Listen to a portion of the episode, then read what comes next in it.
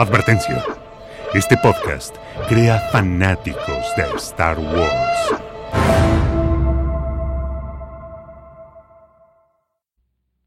Somewhere in space, this may all be happening right now.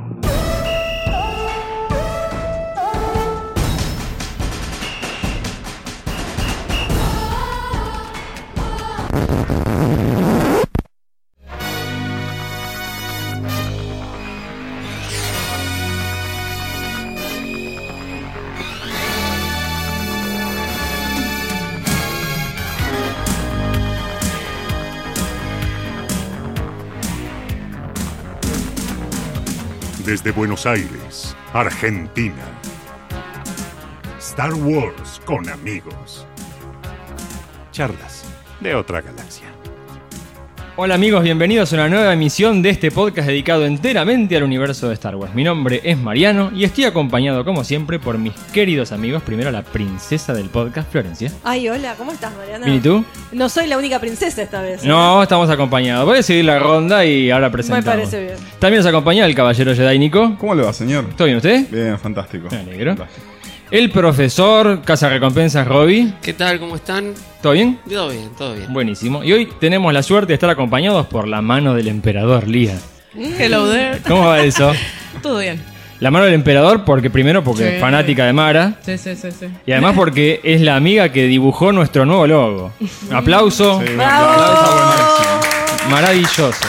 Un placer. Maravilloso lo que hiciste, Lía. Nos quedamos todos más lindos de lo que somos, hay que admitirlo. Me hiciste más flaco, muchas gracias. Fue muy generosa con nuestro aspecto, verdaderamente, sí. La verdad que sí. Estamos muy contentos con la nueva imagen del podcast que incluye finalmente a el productor silencioso, que también está allá, maestro, y al profesor, que... Sí, que ya la gente lo venía pidiendo. Claro, no tenía Hubo varios representación. en Twitter que me decían por qué no estaba en el logo y yo le decía paciencia, Claro. paciencia. Y justo le tocó uno de los mejores trajes. Claro, es Encima. verdad. Sí, sí, sí. ¿Cómo disfruté de dibujar el logo? Muchas gracias. Bueno, bienvenida, Elía. Por fin- Gracias. por fin otra chica en el grupo. Sí. Eh, y bueno, va a ser un programa que teníamos muchísimas ganas de grabar porque va a estar dedicado al Mandaloriano, a lo que salió hasta ahora. Eh, pero bueno, primero vamos a repasar un poco de noticias y, y charlar un poco también con Lía, que queremos que la gente te conozca. Nosotros te conocemos hace tiempo, gracias a los amigos de Tibordis. Tibordis, Que le Sí. mandamos saludito al- a Luis. A Luis. Aunque sí. no sé si lo va a escuchar, pero igual yo le voy a decir que lo Después le mandamos un mensaje. Y ahí te conocimos y seguimos en contacto por, por Facebook y por Instagram. Sí, igual yo ya lo seguía a ustedes, ya había escuchado el programa. Era, era fan silencioso porque nunca lo comentaba. Claro. Yo directamente escuchaba. Y después que los conocí empecé a hacerle seguimiento, Sí. escribía. Y nosotros siempre fascinados con tu arte, una forma muy particular de, de dibujar. Porque es, ¿cómo definís tu estilo? ¿Es, una mezcla de cómic? Sí, es, vintage por momentos. Tien- Sí, Tiene así como un toque. Yo tengo muchas influencias, es como que meto todo en una licuadora y sale eso directamente. Pero como me gusta hacer mucho fan art, siempre termino para eso. O Sí. sea, siempre dibujé fan art de Star Wars, de, de todo en general, lo que me gusta. Eh, o sea, lo que más me potencia siempre son así, las películas, las novelas. Claro, O sea, siempre sacando material de eso directamente. buenísimo. Así que cuando me propusieron lo del logo estaba encantada. Genial, genial. Y, y lo bueno es que el logo es, es como una evolución de nuestro logo original. Ya no estamos tan aniñados. Claro. Y me di el gusto de hacer cosplay. Siempre, siempre quise hacer ¿Viste? cosplay de Grand Moff. Y al menos en la parte esta por ahora, capaz que me animo. El gorro ya está, falta el traje. ¿no? Claro, tal cual. Y las botas. Tal cual. Pero de a poquito me voy a ir convenciendo. Eh, y Iría está fanatizada con, con el Mandaloriano también. Sí, o sea, si te corre sangre por la vena, tenés que ver eso, por Dios. O sea, en mi caso está generando lo mismo que Rogue One en su momento. Bien, O sea, me motivó, me la paso dibujando cosas. buenísimo. O sea, es, es inspiración pura esa serie. Genial. La verdad que sí. Bueno, bienvenida, un placer que estés acá, que sea el primero de muchos programas en que contemos con tu compañía y que equilibres un poco más la mesa, porque estaba pobre la princesa acá sola. Bueno, como decía, el tema del día va a ser noticias y vamos a ir de lleno al Mandaloriano. Dedicatoria, porque habíamos tirado una encuesta en Twitter que tuvo muy buena aceptación. Habíamos preguntado, ¿cuál de los siguientes e improbables autores te gustaría que escribiera una novela de Star Wars y de qué se trataría? ¿Sí? Al que tirara la idea más, más interesante le dedicaríamos el próximo programa. Las sugerencias. J.K. Rowling, la autora de Harry Potter. ¿Se imaginan escribiendo algo para Muy Star Wars? polémico Sí, eso. Pero estaba buena la idea. Estaría bueno. Podría ser una historia de la academia de los Newlings, Claro. por ejemplo, cuando son chiquitos. Sí, Tal cual. sí, bueno, yo les dije que leí el libro de, mm, de Dooku, que en realidad salió como audiolibro primero, Eh, ¿Jedi Lost? eh, Jedi Lost. Eh. Y al principio, el libro tiene todo un componente bastante de, de la educación de los Jedi y los distintos maestros, las personalidades, así que medio como que eh, ya empiezan a tocar ese tipo de historias y me parece que estaría bueno, sería un lindo perfil. El otro, Dan Brown, autor de El Código da Oh, ¿te Vinci y otras cuantas libros que son esas búsquedas del tesoro. Sí. Robert Langdon galáctico. Estaría buenísimo. De planeta en no? planeta. Sí. Mínimo uno en Coruscant, por ejemplo, Claro. recorriendo los, los lugares más interesantes de la ciudad, estaría genial. Eh, sí. Eh, tercera opción, Daniel Steele. Ahí yo la voté. Creo que vos sola. Daniel Bueno, tenemos de- toda la historia de amor entre Los fans de Padme y Reylo. Anakin. Ay, ¿te imaginas una colección de dedicada a Padme? No, no, Ah, no, uh, no, medio buah. infumable. No, no, no, no. Padme, no, no. bueno, y la opción que ganó por paliza 58% de los votos, Stephen King. Y Sí, sí, era la más maestro. obvia. Stephen King. ¿Y quién salió segundo? Y segundo quedó ¿Dan Brown? No. Dan Brown por poquito, 19%, y JK Rowling 18%. Bueno, ahí. Así que, Ahí. sí. Bueno, pero igual bastante diferencia con Stephen King. Sí, sí, mucha. Bueno, y de todas las, las, eh, sugerencias de temática, el ganador y a quien le dedicamos este programa, nuestro querido amigo, el Capitán Fasmo, Histórico. que hoy se llama Capitán Mando. ¡Eh! Maestro. Hace bien, hace bien. Se está ayornando a los tiempos que corren. Totalmente, sí, sí.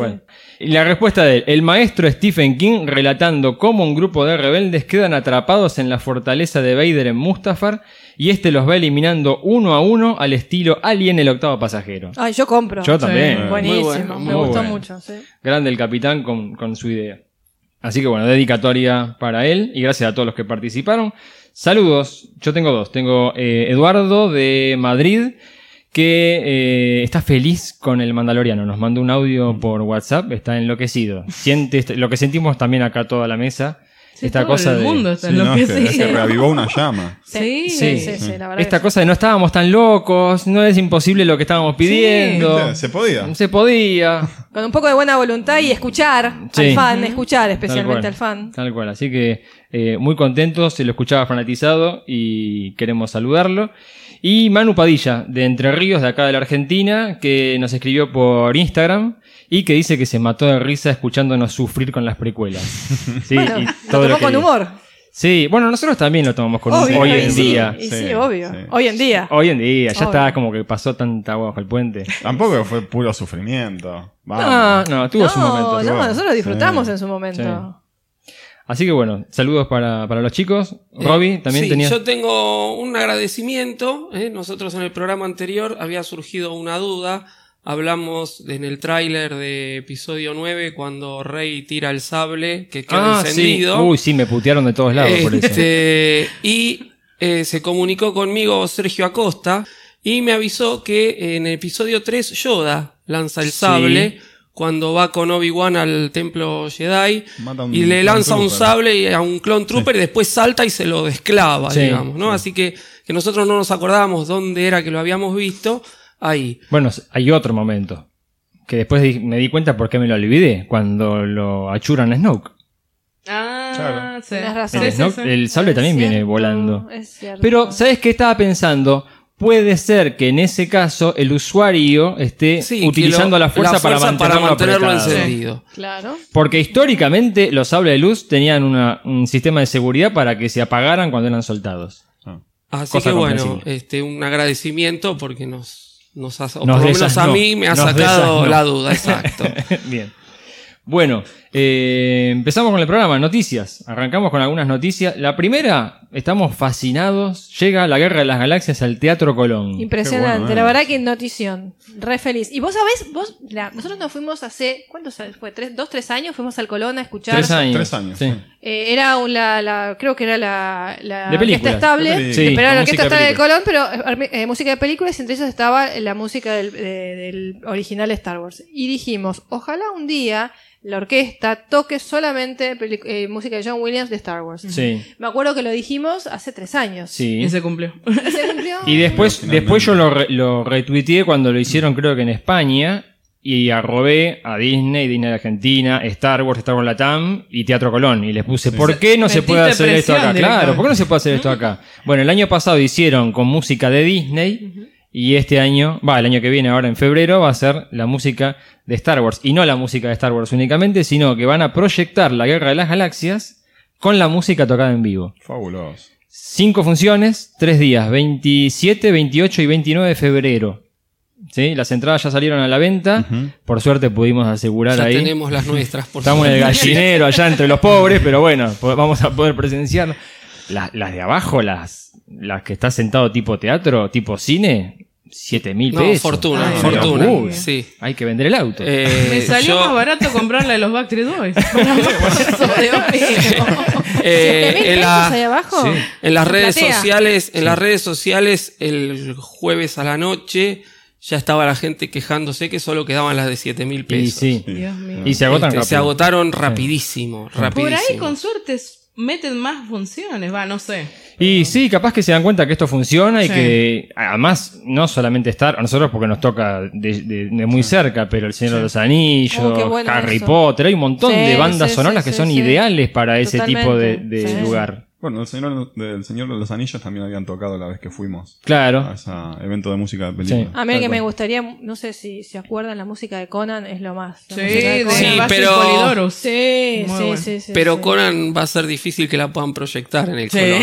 Tiene un par de escenas medio... Es muy, per- Sí. Ponele muy polémico. No es tanto para. No. Sí, sí. Era No polémico el peinadito Sí. que tenía de Rolinga. Yo, este... Ah, eso sí. Pobre James. No me quiero, no me quiero extender, pero yo Conan, acá la pasaron en el cine, todavía estábamos en la época de la censura, y después cuando la alquilé en VHS, que ya había terminado toda esa época, dije, opa, ¿qué películas me habían Había un pasado en el de cine? cositas. Hora más, Así que no sé, no Bueno, sé, no sé este si es para pasar en el Colón. Bueno, ponele que no pasás la película, pero la música es fantástica. No, la música es una, está considerada una de las mejores bandas Fantástica sonoras de toda la historia, sonora. sí, seguro. Bueno, genial. Bueno, ahí, ahí estaremos disfrutando de gala, ¿eh? Smoking. Smoking, vestido. Vos vas con el vestido de Vader. obvio. Por Dios. Bueno, eh, ya salieron las entradas a la venta para episodio 9. Se tardaron un poco más que en Estados Unidos, pero ya creo que está en toda Latinoamérica, ya salieron a la venta. Sí, un mes antes prácticamente. Sí. Y particularmente llamó la atención que organizaron maratón. Las maratones, sí. Que en, en este caso en Latinoamérica vas a poder ver en continuado episodio 7, episodio 8 y episodio 9. Qué momento. Alto aguante. Sí, Ah, sí, sí, me imagino sí, que sí, habrá sí, pausas en el medio como para ir a comer algo. Sí, sí, pero creo que no son muy largas las pausas, me parece. Digo No, que es bueno. masoquismo, no me echan, ¿no? A ver, yo le estaba diciendo a Mariano, yo tengo una amiga que compró y va a ir y está fascinada. Y yo le decía a mi amiga, pero vos te das cuenta que cuando llegue episodio 9 vas a estar re cansada. Sí. O sea, es como que es mucho. Yo per- personalmente no lo haría con una película nueva. Si yo tengo una expectativa de ver episodio 9, tragarme todas las otras dos. Cuando llego a episodio 9 tengo una adrenalina ya que no, ni yo me Vas aguanto. a hablar de envidia porque no la conseguiste. Obvio. no, en serio, yo haría una maratón, en mi caso, de películas que ya vi. Claro. Películas que ya vi, que no Ah, necesito sí. estar con la atención 100% puesta. claro. Y no llegar a las 12 de la noche totalmente muerta de sueño a ver una película Bueno, nueva. La, la ventaja es que los que compraron las entradas para la maratón, que se va a dar en varios cines en la Argentina, eh, la van a ver antes que nadie. Igual, felicitaciones. Porque la estrenan el Claro. miércoles. Igual felicitaciones a mi amiga Leila, Y ¿eh? Le mando un beso que- grande. sí, y a todos los que porque- consiguieron. Sí, obvio. Pero ¿cuántos días duraron tener esas entradas? ¿Volaron? Volaron también. Sí, Sí, sí, sí, sí, sí. De hecho, IMAX también la va a proyectar la maratón. También, Sí. claro. Y es la primera Esas función. habrán sido las primeras que volaron. Sí, no quedó Claro, nada. Sí. Eh, así que bueno, felicitaciones y genial que organice ese tipo de eventos. Creo que es la primera vez que hacen algo así. vez, sí. Está buenísimo, la verdad que sí. Sí. Sí, La sí. verdad que los fanáticos agradecidos. Totalmente, sí. Nosotros venimos pidiendo hace rato en Twitter que estaría bueno que hagan lo mismo con el Mandaloriano, ya que Sí. no tenemos Disney Plus. En cine sería. En enero podrían Pero tranquilamente, es que- no es que sé, en dos funciones o algo así. Es que hay un antecedente. La serie Inhumans de Marvel, propiedad de Disney, Sí. la proyectaron en IMAX originalmente, el primer episodio. Ah, o los dos primeros. Mira. Serie que convengamos que no Bueno. fue la gran cosa. pero sí, ya hay un antecedente de Disney que sería bueno que aprovechen. Pero podrían hacerlo, ya que no tenemos Disney Plus en estas regiones, podrían estrenarla en el En la cine. década del 70 se hacía eso acá. Se Con proyectaban los primeros episodios de las series, este, generalmente que el primer capítulo era doble, Sí. se proyectaban en el cine. Yo he visto varias Mirá. así. Qué grande, el, profesor. El abuelo, sí, bueno. no, Yo sabía que iba a bien. decir No. estoy Sí, mal. Estaba No, tomando agua, pero No, necesitaba. corresponde, corresponde. Vi Galáctica y vi el increíble Hulk. Toma. Ah, mira ¿Eh? qué bien, qué grande. Toma agua que en el traga el veneno, traga el veneno. Mariano, que te hace mal. ¿Quién, quién puede decir esas cosas, eh? No, Pocos, bueno. pocos pueden decir esas cosas. SWAT, ¿no viste SWAT? No, SWAT no, ya era, ya, ya era vieja cuando yo era, era joven. Bueno, eh, siguen saliendo noticias, entrevistas, artículos dedicados a este camino hacia el estreno de episodio 9 Y a estos cambios. y a estos cambios que se están dando en el Sí, Lucasfilm. Sí. Muchos. Pero de todas las entrevistas que han ido saliendo, yo rescato las que hicieron eh, para la revista Rolling Stone. Que te digo, me parecen las entrevistas más acertadas en cuanto al tipo de pregunta que hacen. Porque generalmente uno tiene que fumarse esas preguntas donde le chupan las medias al entrevistado para quedar bien, para no perder privilegios. Son- O que que son quiere de- levantar polémica también. Sí, sí, Sí. pero a veces al entrevistado no, es como que van muy gentiles y después levantan la polémica en el titular Sí. para ganar el clic ahí, pero son, son más de promoción, digamos. sí. Mm. Pero este caso, eh, Brian Hyatt de Rolling Stone, me gustó mucho las preguntas que le hizo a Katy Kennedy y a J.J. Abrams, Ajá. que me parece que da para comentarlas un poquito. Hice un resumen y espero entender mi letra, eh, pero les voy tirando así algunas de las cosas que preguntó y las respuestas. Eh, la, prim- eh, la primera nota a Katy Kennedy, ¿no?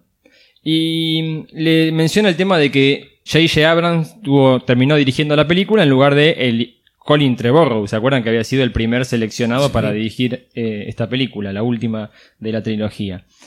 Y le dice, ¿es el final de la trilogía un hueso duro de roer? O sea, ¿estás como muy complicada con, con, con esta trilogía? Y ella le responde, todas las películas son complicadas. Pero el problema que tenemos con Star Wars es que no tenemos fuente. No hay cómics, no hay novelas. ¿No? Y ¿Cómo que no? No, no. eh, Dios mío. yo la entiendo. Sí, Porque hay montones de cómics, Sí. montones de novelas, pero que cuentan algo totalmente distinto Sí. a lo que bueno. quieren contar Bueno. ellos. sí. sí. Pero ¿cuándo una película de Star Wars estuvo basada en un cómic o en una novela? Claro. O sea, No, recién ahora se cierto. desayuna, Eso que es presidenta. Eso es, eso es verdad. Eso, sea, eso no saber. Claro, Es Star Wars funciona así. Star Wars funciona escribiendo Lo que pasa- historias para la película. Lo que pasa que ahora eh, Disney se ha montado en, en- en esta facilidad de agarrar un cómic, adaptarlo a una novela, Sí. adaptarla, que es mucho más fácil y mucho más rápido de producir. Hasta ahí. Yo lo tomé de varias maneras. Primero me indica que esta mujer no entiende cómo funciona Star Wars, porque las películas de Star Wars nunca se basaron en una novela. Las novelas siempre vienen después de la película. sí. Son O sea, las novelizaciones. novelas y demás es producto de Totalmente. una consecuencia, una Sí. expansión directa. Tal cual. Eh, y después fue un palo por elevación a Kevin Feige. Fue como decirle, vos la tenés muy fácil porque tenés todos los cómics. Y no es tan no, así. No es tan así. Además, vos, la idea es que vayas al cine a ver algo que no viste, una historia original. Claro. Vos podés estar basado, qué sé yo, como, como hacen con Marvel en, en los cómics, pero las historias no son exactamente tan, tan fieles. Tal Algunas cual. pueden acercarse, pero no. Pero Star Wars siempre se basó en película, en lo Claro, visual. Todo sí. lo que vino a posteriori fue un apoyo únicamente. Tal cual. Co- completó el universo, pero siempre fue, se creó y, y nació como algo audiovisual. Claro. Ella dice, para suplir esto, ¿no? De que no tenemos una fuente, que buscamos cineastas con sensibilidad, aclara, son pocos los que existen.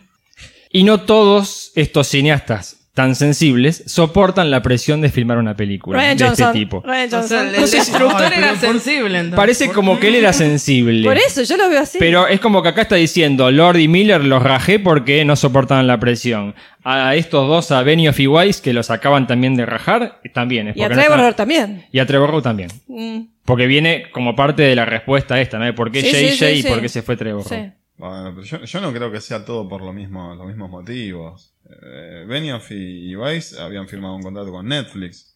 Sí, eh, primero, Bueno. primero Benioff y Weiss Había terminaron a las corridas Juego Sí, de Juego de Tronos para estar liberados para irse a Lucasfilm y empezar a trabajar. Que, que para mí lo terminaron mal y pronto, pero bueno. Para todos, o la gran Para mayoría. muchos. Se fueron a Lucasfilm. Sí. Y en el medio de eso salieron a buscar a alguien que le financie una nueva serie. Se presentaron Disney, se presentó Amazon, se presentó Netflix, terminó ganando Netflix, creo que 500 millones de dólares, algo así el contrato. Qué lindo. El Y- 10%, dame. Claro. Y hay silencio de radio durante varios meses y ahora anuncian que se van. Ellos dicen, nos vamos muy felices por haber participado, aunque sea durante este breve tiempo, y fue muy productiva la charla que tuvimos con George Lucas. O sea, llegaron a reunirse con el creador. Sí, pero. Llegaron hasta ese Fue nivel. muy productiva, pero. Pero nada, no, no, no. Katy no floreció. Kennedy tiene la obligación de salir a hacer referencia a esto y dice, eh, son dos chicos muy creativos, nos encantaría trabajar cuando tengan el tiempo para nosotros. Otro palito, así como, Ah. ¿te vas? Es, Tremenda esa mujer. ¿no? es- es bravísimo. Es una. Es Lo bueno es que te lo dice con una sonrisa de Sí, oreja a oreja. obviamente. Bueno, es muy diplomática. Es, es, Sí. es, parece una mujer de negocios. Sí. Sí. Eh, estaría bueno que, que le, lo venimos diciendo hace rato, ¿no? Que le den un poco más de pelota a los guionistas. Porque si no tenés Sí. fuente, tenés guionistas. Volcate más en esta gente que estudió el tema y que te escribe guiones pulidos. Como Larry Kasdan. Que en otra no. ¿Leyeron lo que pasó con Larry Kasdan? No. No, ¿qué pasó? Ah, no, maravilloso. El ídolo de barro de acá de Robin. Lo, mirá, voy, voy- El ídolo voy a- con pie de barro. voy a hacer, voy a hacer que Robbie haga las paces con Larry Kasdan. No, ver. mirá la cara que ya Nota- te puso. Ya te puso mala cara. A ver. Nota para. No, no, a mí se me cayó un ídolo. Por eso totalmente. digo, es un ídolo de pie Sí. de barro. Nota para Sci-Fi Wire, ¿sí? Estuvo en, en un panel en un festival de cine de Austin, en Estados Unidos, en Texas. Dice que él estaba ido completamente del tema de Star Wars, pero que Lucas lo invitó, le contó un poco sus proyectos a futuro, que tenía ganas de hacer una nueva trilogía antes de la venta a, a Disney. Sí. Y ahí se enteró que había un proyecto de hacer un spin-off de Han Solo. Y él dijo, uh, pará, me encanta Han Solo, quiero hacer el spin-off de él. Si vos me garantizas esto, conta conmigo. Le venden eh, Lucasfilm a Disney y Kasdan dice, yo quiero hacer el spin-off de Han Solo. Le dicen que sí, todo bien, pero empiezan a molestarlo, empiezan a decirle, che, nos das una mano con el despertar de la fuerza. ¿Se acuerdan de aquel lío que se había armado? Sí, cuando claro, se fue el guionista sí. original. Bueno, le, encajaron el despertar de la fuerza. Tuvo que ayudarlo a JJ a hacer esa película. Él dice, fue una muy buena experiencia. Eh, y dijo, yo participo en el despertar de la fuerza, pero con una condición, que me permitan sumar a mi hijo al proyecto de Han Solo, para que sea co-guionista. Y es textual, lo dijo en un panel. Pero después el estudio la cagó, algo que no es inusual. Tremendo. Ah, terrible. A ver. A- aclaró, dijo, el estudio la cagó. Pero, ¿en qué, ¿A qué se refiere? Con, No, con no, no entró quiso- más no hizo aclaraciones. No aclaró mucho más que eso, pero dijo, evidentemente el resultado final no es lo que yo había escrito, no es lo que yo había planificado, esto es el estudio. Y yo creo que lo más claro en ese caso sería el manoseo. O sea, Mm. los errores que se cometieron en las películas actuales siempre son producto del manoseo. Mucha gente con muchas ideas chocan, Sí. al final terminan haciendo una amalgama que no cuadra. Tal Como cual. pasó ahí con Rogue One. escenas como la leya que vuela. Sí. O Claro. pasó con, Cosas con- cuando pasó con Rogue One, cuando sacaron los trailers que después no tenían nada Sí. que ver Sí, sí, a sí. lo original. Sí. Es así. Quedó tan molesto Kasdan con lo que le hicieron durante el proceso de Han Solo que dice que lo siguieron contactando. De hecho, le mandaron un cadete de Lucasfilm Con un ramo de flores. con el borrador del guion de episodio 9 Ah, para ver si los podía ayudar. Y dice, ni lo vi al cadete, le dije que se fuera. No. No quiero saber más nada con Star Wars. Uy, uy, uy. Ay. Debería entrar en detalle a ver Yo qué te pasó. explico lo que pasó. Escuchó el podcast, vio todo lo que dije, se sintió tan mal Claro. que dijo, que voy sí. a tratar de amigarme Le- con este Le muchacho. fallé a mi, Eh, le fallé a mi, a máximo, a mi máximo admirador, le fallé. Bueno, ¿te amiga Este, no, esto? está bien, sí, lo ¿Te amiga? entiendo, lo entiendo. Bueno, sí. Digamos que me gustaría saber un poco más de qué fue lo que hizo el estudio, ¿no? Pero bueno, Pero los que eh, lo más es probable, comprensible. Lo más entonces, probable es, es como comprensible. decíamos recién, lo estuvieron apretando por todos lados. Es El tipo se comprensible. metió a trabajar en una empresa donde le dijeron, bueno, hace esto, esto, esto, Sí. esto, y al final, pobre, terminó haciendo cualquier otra cosa de que lo, Sí. que no quería. Este, no, está bien, sí, es comprensible. No, no había leído la nota, pero bueno, evidentemente si, si él no quedó conforme con el resultado, eh, ahora me, me siento un poco más tranquilo. Sí, sí, sí. Yo desde el principio te dije, para mí esto es un tema de cómo se hizo la película y no del guion. No creo que esto que vimos sea el guion original De hecho, de, de él. de hecho, como hoy íbamos a hablar del Mandaloriano, yo a modo de chiste, pero ya sale a colación. Ya Sí. vi cada capítulo del Mandaloriano más veces de las que vi Han Solo. Con eso te Yo, ta- yo también, yo también. Pero yo Han Solo la vi una sola vez y no sé si la voy a volver a ver. Yo estoy igual también. La vi una sola vez y ya quedé ahí. Ay, Dios mío. Bueno, volviendo a la nota de, de Katy, dice que JJ es un fan, es apasionado, lo de siempre, Sí. ¿no? Eh, dice, creo que hoy él te diría que le hubiese gustado hacerse cargo de toda la trilogía. Chocolate por la noticia. Sí. Pero dice, para hacer esto necesitábamos entre 3 y 4 años entre cada película. Palo por elevación a Bob Iger ahora. Sí. Le está diciendo, me dieron poco tiempo y la trilogía salió medio a ¿Por los qué tanto ponchazos. tiempo? ¿Por qué? ¿Por qué necesitarían Y tanto por- tiempo? porque la estaba haciendo en paralelo. Claro. Vos ten- acá tendrías que terminar de hacer una película y empezar a hacer la siguiente, que es como hacía Lucas, con Claro. la trilogía original y con las precuelas. Sí. Acá no, acá las películas fueron en par- De hecho, acuérdate que Ryan Johnson trabajó a la par de, de JJ. JJ, claro. Solo empezó a filmar más tarde, pero todo el proceso de preproducción era a la par. Bueno, Iger reconoció que estaba. Sí, lo eso te iba a decir. Eso te iba a decir. Eh, Iger lo reconoció. Sí. Es que capaz que si tomaban ese tiempo como la trilogía original hubiera salido algo mucho mejor. Y sí, porque también daban tiempo al escuchar el feedback de los fanáticos. Totalmente, sí, sí, obvio. Sí. Hubiera estado, hubiéramos, mira, hubiéramos estado viendo el Mandaloriano y estaría saliendo por ahí de la Jedi. Y con Sí. toda esa información y, lo- y todo la- la- lo que dijimos los, los fanáticos, capaz hubieran hecho algo mejor. Sí, sí, sí, tal cual. Pero Eh. al menos se están escuchando ahora. Eso es lo bueno. Sí, eso es cierto. Sí. Eh, otra pregunta. ¿Cómo fue llegar al punto en que sentiste lo logramos en lo referido a la historia de episodio 9? Y le responde, eh, diri- diría que nunca llegas a ese punto. Es un proceso que sigue evolucionando. De hecho, en este momento hay cosas que seguimos toqueteando. De la historia.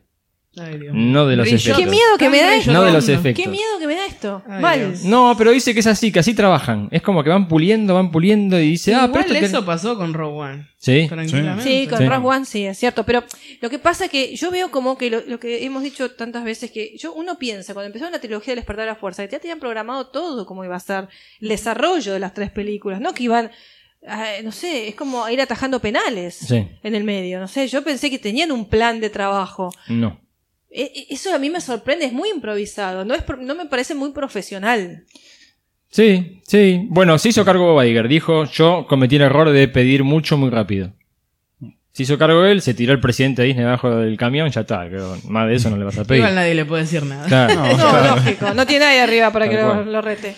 Dice que igual, este, mientras siguen ajustando, ellos se basan en sus instintos y también en la reacción de amigos y familiares, a quienes traen para hacerle demostraciones y pruebas de, de cómo está Deben quedando la estar re película. cansados los familiares. Claro. No van a verlo más la Navidad. Acá nos postulamos para ser amigos de Katy Kennedy, Cuando si quiere, quiera. para, para Claro, mostrarnos la si película. y necesita alguien que le critique las pruebas. ¿Qué? A ver, los amigos y familiares capaz que ni son fanáticos de Star Wars, No. tienen la más remota idea. Entonces Son no es, un- casuales. o sea. no, no, no es un no no es un garantía de nada. Sí. Eh, otra pregunta. Ryan Johnson tomó decisiones controvertidas en The Last Jedi, en, el último, en los últimos Jedi. ¿En serio? Teniendo en cuenta que episodio 8 es el nudo de la trilogía, ¿fue intencional lo de subvertir las expectativas de los fans? ¿Qué pa- es- eso, Sí, eso es una buena pregunta. Muy buena pregunta. Esa es una muy, buena, pregunta. lo leí, bueno. es- Responde, sí, definitivamente. Tal cual. Siempre hablamos sobre el futuro de Star Wars. Obviamente no queremos estar repitiendo la misma película una y otra vez, palo por elevación para JJ. Eh, adoro lo que hizo Ryan Johnson. Lo sigue defendiendo. ¿eh? Y Sí. obvio, pero no es lo va a una, dejar de es una película absoluta. Es que eh, se va a hundir con él esta mujer. Mm. Entonces no, no, no le va a soltar la mano. Va, va a seguir el camino. ¿Puede pero- decir que va a ser como en Titanic? Eh, No sé, vamos a ver. Como cómo- Rose y Jack. No, vos lo dejó que se vaya. es cierto que se, se muriera solo. Eh, es una película absolutamente maravillosa y él es un cineasta extraordinario.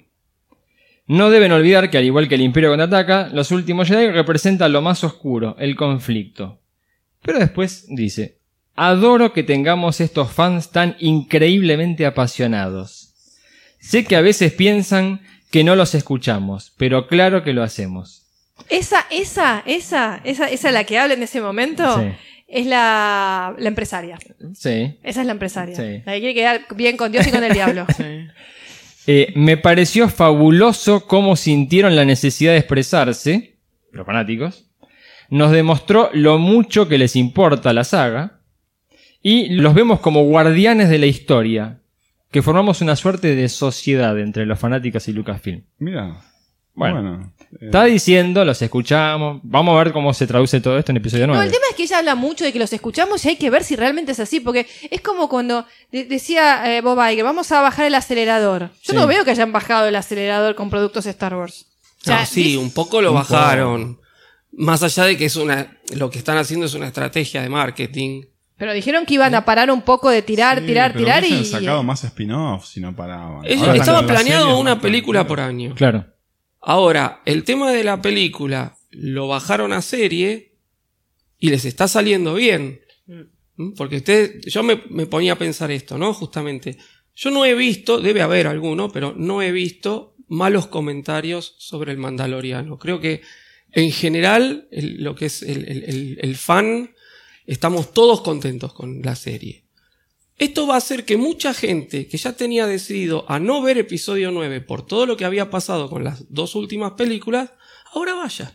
Sí. No, seguro que es Entonces, de episodio Es 9 va a tener mucho más gente que la va a ir a ver que lo que lo hubiera tenido si se hubieran quedado con las dos películas anteriores. Es nada marketing, más. sí, Sí. sí, no, Entonces, es decir, y el tema de la serie y el tema de Disney Plus hace que tenga ya un público cautivo.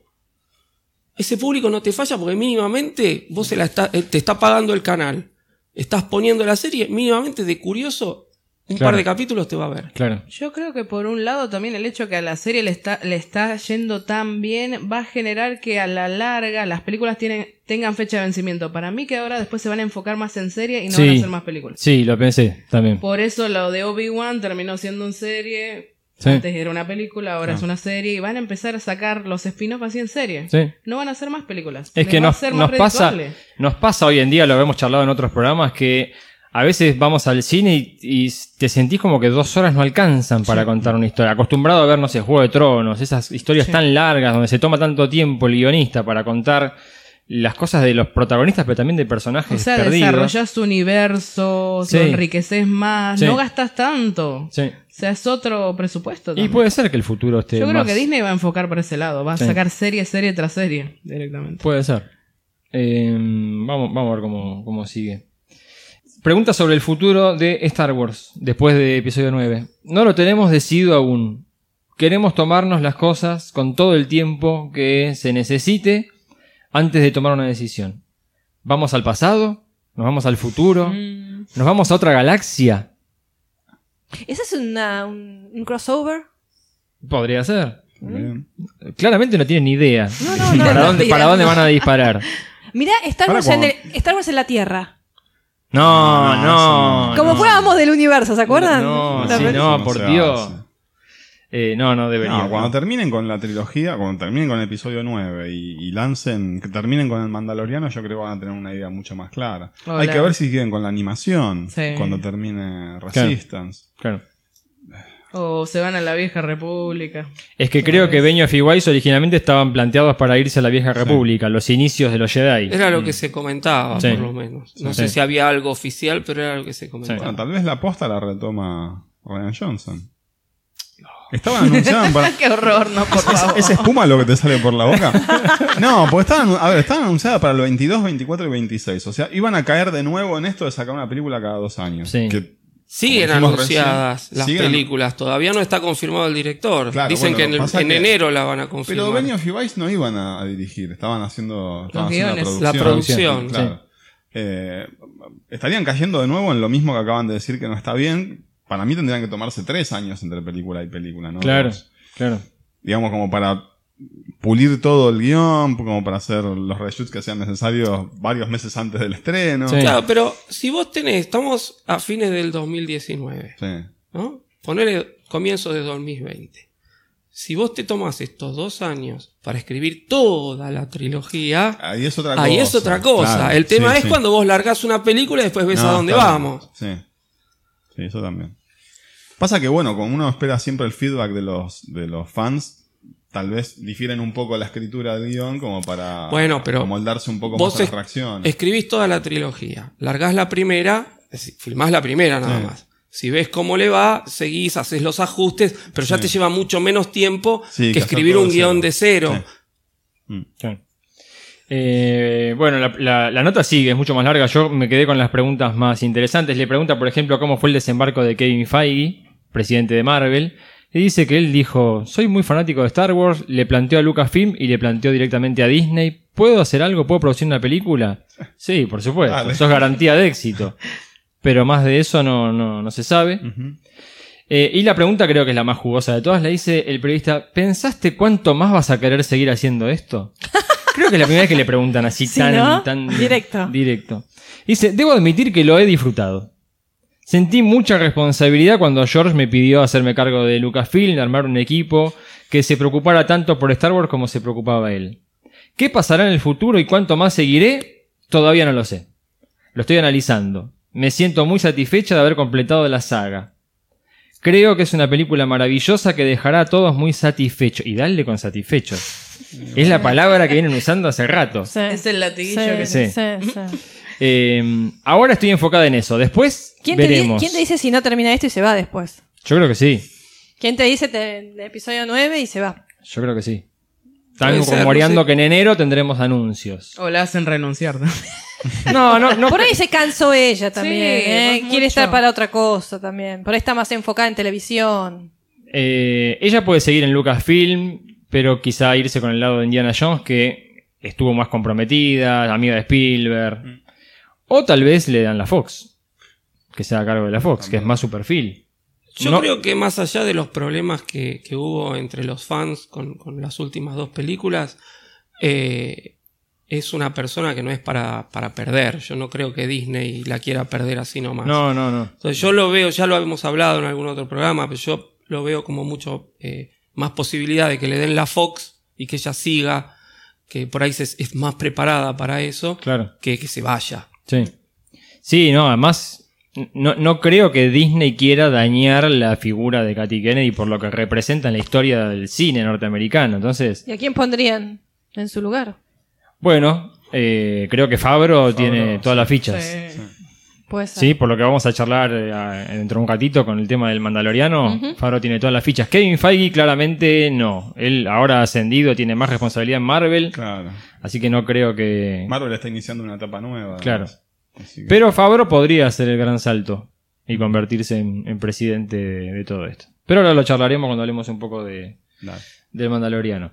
Eh, la otra nota es la que le hizo a J.J. el mismo periodista, a J.J. Abrams. ¿Sí? ¿Por qué episodio 9 tiene que ser el final de la saga? Tampoco, jamás le habían preguntado esto. Dice, la verdad, nunca fue hablado explícitamente. Al menos yo no lo recuerdo, pero desde el principio sentimos como que esta trilogía iba a ser la última de esta historia. Pero, quién sabe, yo no estoy participando en ningún proyecto, pero tal vez la historia continúe. Bueno, pero es históricamente lo que siempre dijo George Sí, Lucas. George Lucas, eso tres trilogías. Sí. O sea, están cumpliendo con la... Es una especie de cumplimiento de la profecía de lo que dijo George Lucas, ni más ni menos. Tal cual. Em, Ryan Johnson fue muy reverente al encarar eh, los últimos Jedi, subvirtiendo incluso algunas cosas que eh, vos habías planteado. Por ejemplo, cuando decidió matarte al villano Snoke. Respuesta de. JJ. Cuando leí su guion me reí.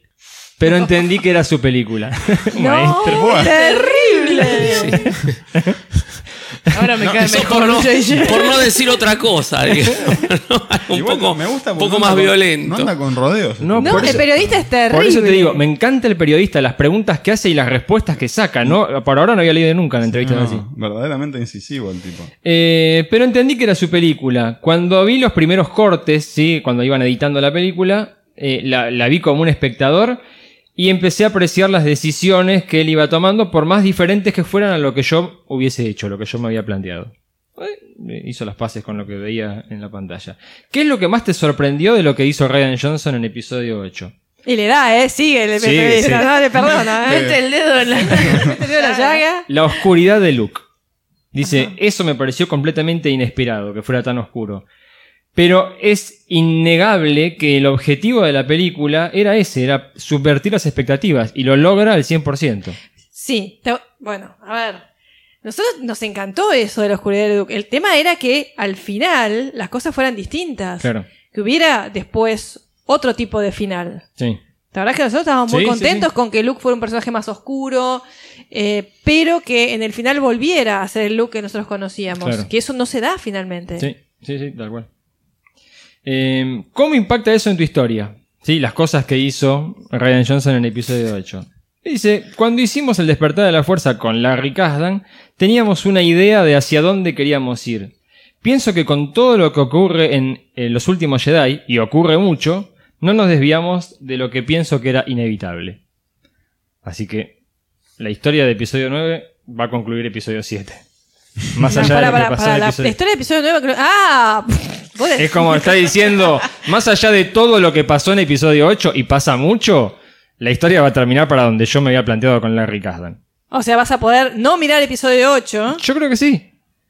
Yo creo que sí, que es una película. El episodio 9 termina la saga, termina una Pero duología. lo va a tener que forzar de alguna manera si él quiere terminarlo como lo había planteado. No sé, es un gran misterio. Pues ¿sabes por qué? Porque primero se murió Carrie Fisher. Ya está, ya con eso que es- Sí. es, una cir- Ya circunstancia. truncó un montón de cosas. Claro, o sea, no va a poder terminarla como él la quería terminar. Sí. Porque Carrie ya no Mira, está. es muy fácil.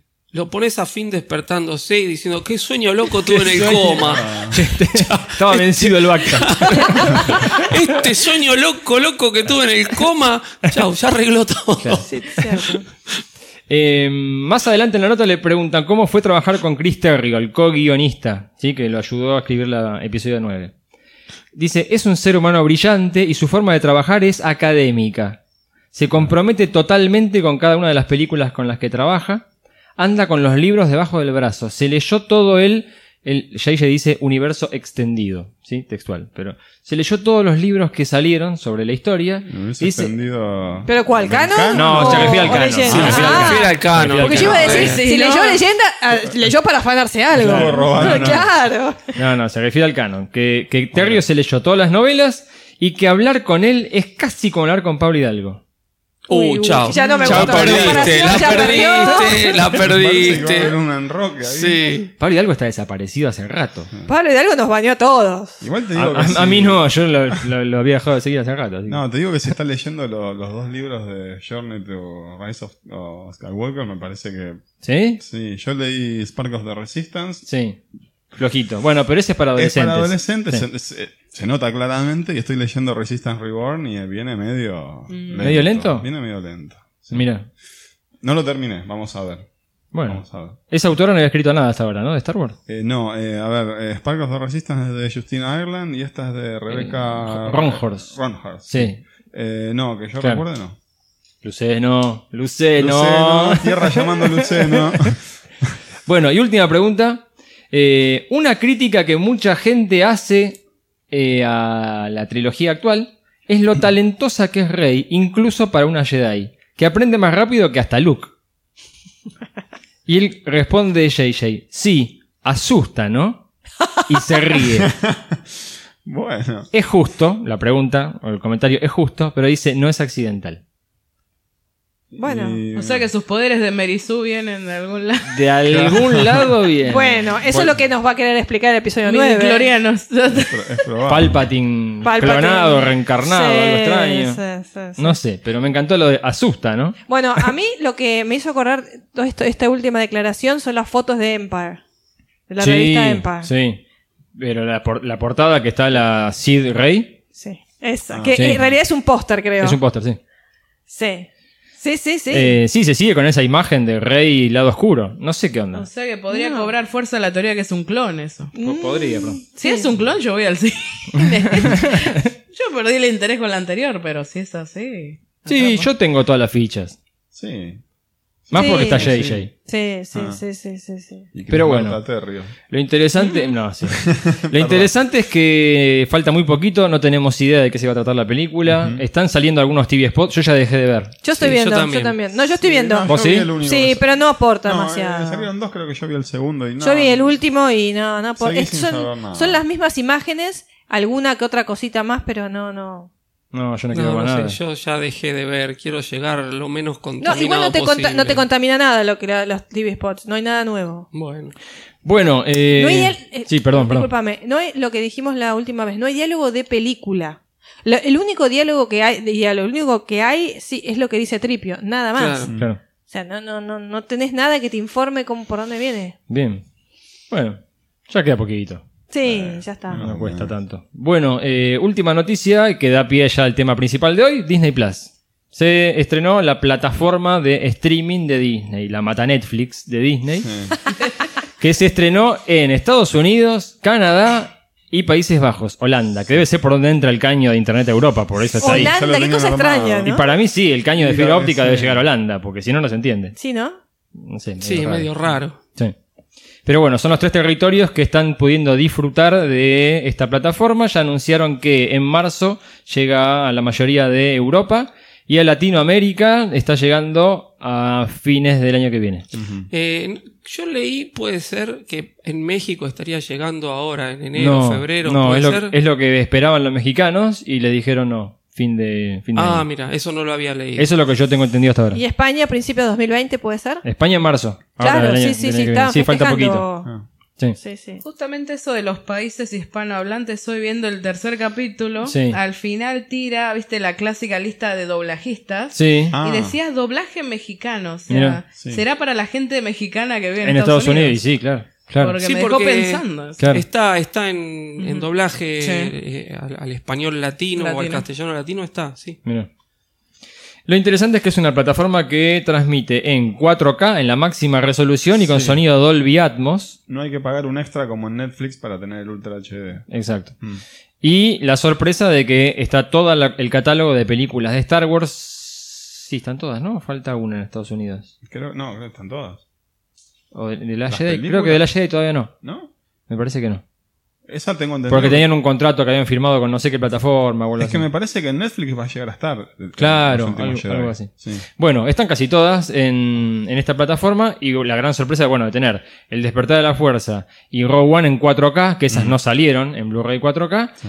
y la trilogía original, que salió en 4K, Sí. y algunas personas, después de ver El Mandaloriano, se mandaron a ver esta, La Guerra de las Galaxias y se encontraron con sorpresas. Sí.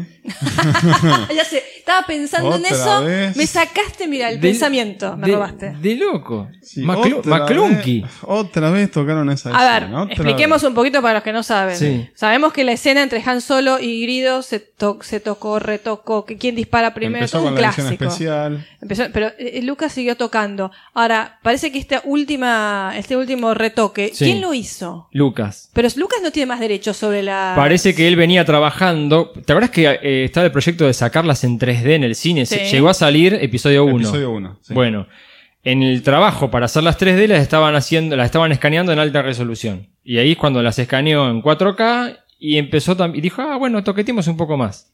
¿Cuál es el problema que tiene Lucas? Cuando hizo la película en la década del 70, Han Solo mata a sangre fría a este cazarrecompensas que lo está apurando, lo está amenazando para que le pague a Java. Con los tiempos modernos, él siente que no es una buena manera de introducir el personaje y entonces tiene que justificar esta acción de Han Solo Edu- el haciendo que Grido dispare antes. Edulcorar a los personajes, Sí. que no era necesario el edulcoramiento de los personajes. Para edulcorar a Han Solo, lo deja como un idiota a Grido porque está a menos de un metro y, Y le para pifia. al- al- Sí, a pared. menos de un metro, a 30 centímetros. Le tira la pared. más o menos, sí. Nunca le quedó bien, empezó moviendo, moviéndolo a Han Solo, moviendo la cabeza de Han Solo en cada uno de los cambios que fue haciendo.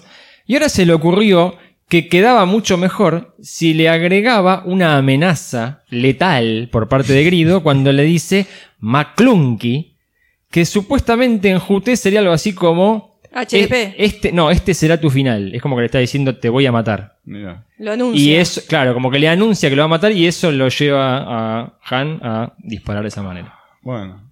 qué buena Pero le agregó la aclaración, ¿no? boquita moviéndose McClunky. Es es horrible de vuelta. No aprende más. No quiero ser autorreferencial, pero eh, estaría bueno si para este tema que escuchen nuestro podcast, Sí. que hablamos mucho de eh, A New Hope. Cuando Sí. hablamos de New Hope, hablamos de todos los toqueteos que le hizo el Sí, señor de las Lucas, ediciones especiales. de las Sí. ediciones especiales, de Cuando todo el toqueteo del- que hubo. Cómo, cómo la introducción de Han Solo es una introducción brillante en la trilogía original, que te pinta exactamente cómo es Han Solo. Y toda esa sangre fría que demuestra al matando a Grido de esa manera, lo pinta tal cual es el personaje que es él. Y después cuando se viene toda esta onda de edulcorar, está de acuerdo con lo que hizo después Spielberg. ¿Se acuerdan cuando transformó Claro, de walkie-talkies? No. eh, Las escopetas. la- las escopetas, o sea, toda una cuestión así como para adaptarla para los niños, para que no sea tan violenta. Y eso es algo que te descoloca, Sí. porque vos pintaste un personaje de una manera y ese personaje es coherente con toda la evolución que tiene. Claro. Por eso digo, no me gusta ser autorreferencial, pero Sí. hicimos un, un desarrollo bastante interesante Sí. en, esa, en ese podcast que Tal hablamos. cual. Pero pensamos que ya había quedado en el pasado. Total, Jamás- yo también. No, no, vos no, cuando no me lo contás, lo, paz. estás con- lo, lo leí o vos me lo contaste, no me acuerdo. Yo dije, pero ¿cómo puede ser si Lucas ya no tiene derechos? Claro. Pensé que no, no, no era posible que si- siguiera, Sí. pero sí. Yo que tenía hubo la- un hueco legal ahí Claro. pero yo que tenía la fantasía del transfer 4K de las originales sin sí. Le picaban las manos. Sí, No, no, no. no. Si, si se dan cuenta que es negocio, va a salir. Pero es negocio. Y bueno, Caramba, en sí. algún momento. Ah, vos decís que saque la trilogía original, original, Sí, Sin original. Sin sin el. Java digital. Claro. Eh, Sí, Yo una- lo- la, la de especializada. si Claro. Yo los escucho y sigo feliz con mis copias. Claro. DVD. No, está bien, sí, pero bueno. Que no serán 4K, que no, pero son lo más parecido a lo que viene el Esa que tenés que ajustar el tracking más o menos. Más o menos, sí. Bueno, eh, y entre, obviamente, entre todas las cosas que presentó Disney Plus, lo que se está llevando todos los aplausos y las miradas es El Mandaloriano, la serie, la primera serie live action con actores de Star Wars. Así es. Y la serie, el plato fuerte de la plataforma, porque las de Marvel todavía no salió ninguna de No, las la series serie anunciadas. no. Así que está levantando mucho revuelo, no solamente entre los fanáticos, sino también en la gente común que ha tenido la suerte de suscribirse a esta plataforma. Bueno, llegamos, tema principal del día de hoy, dedicado al análisis de los primeros tres capítulos Ujú. de Mandaloriano. Estamos grabando un sábado a la tarde, así que muy fresquito del tercer capítulo de esta serie. Ayer nomás. Obviamente, cabe el spoiler alert para los que todavía no la vieron. La mayoría de los que nos escuchan están en Latinoamérica o en España. Saben cómo verla. ¿Sí? Eh, A buen entendedor, pocas A buen palabras. entendedor, pocas claro. O sea, Eh, recurran a su smuggler de confianza. Claro. A ver si le pueden conseguir los links. Pero bueno, eh, antes de que se vayan, si no la vieron todavía, estaría bueno hacer un estado, de la, un estado de la galaxia para que entiendan en qué momento transcurre esta historia. Porque hay algunas confusiones. ¿sí? El Mandaloriano es una historia que está eh, transcurriendo nueve años después de la batalla de Yavin, que es la fecha cero en, Sí, en la que galaxia. se usa de referencia. En definitiva, son eh, cinco años después del regreso del Jedi. ¿Sí? De la ulti- del episodio 6 de la última película de la trilogía original. Es decir, ha caído el imperio, Claro. ha pasado la batalla de Jakku, esa que ha dejado desparramados los restos de la flota imperial en el planeta de Rey, en el episodio 7. El imperio ha quedado destruido, sin un liderazgo, Y ya se restableció la nueva república. y se, murió- restableció la nueva Se república. murió Darth Vader. Claro. Darth Vader está muerto. Ojo, aclaremos, porque Sí. hay muchos Al- que todavía están esperando que aparezca. ¿Y Vader cuándo aparece? Claro. Sí, sí, no, ya lo escuché varias veces. Ni la cenicita quedaron.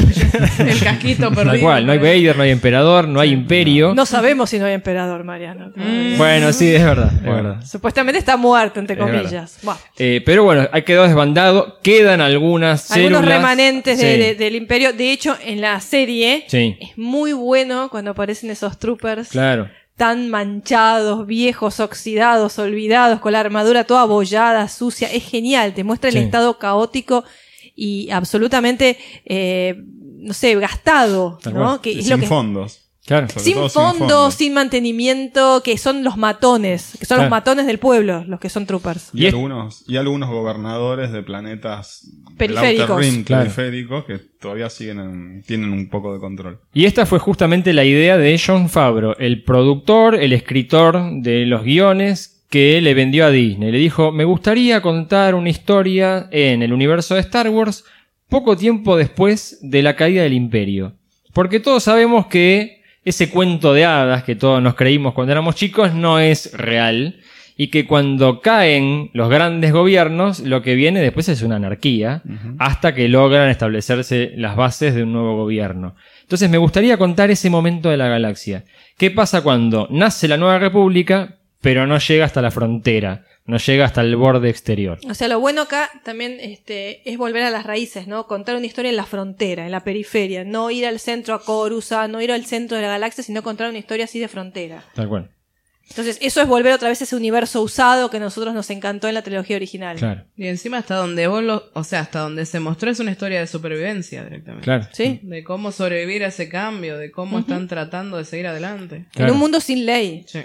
Sí, sí. Y el título de la serie, El Mandaloriano, hace referencia a un personaje que estamos descubriendo, es decir, es un personaje completamente nuevo, no es Boba Fett, no es nada que ya conociéramos, y a través de él entender cómo funciona el mundo de los cazarrecompensas, que en este momento anárquico y de caos están haciéndose la gran panzada porque tienen clientes de todos los bandos.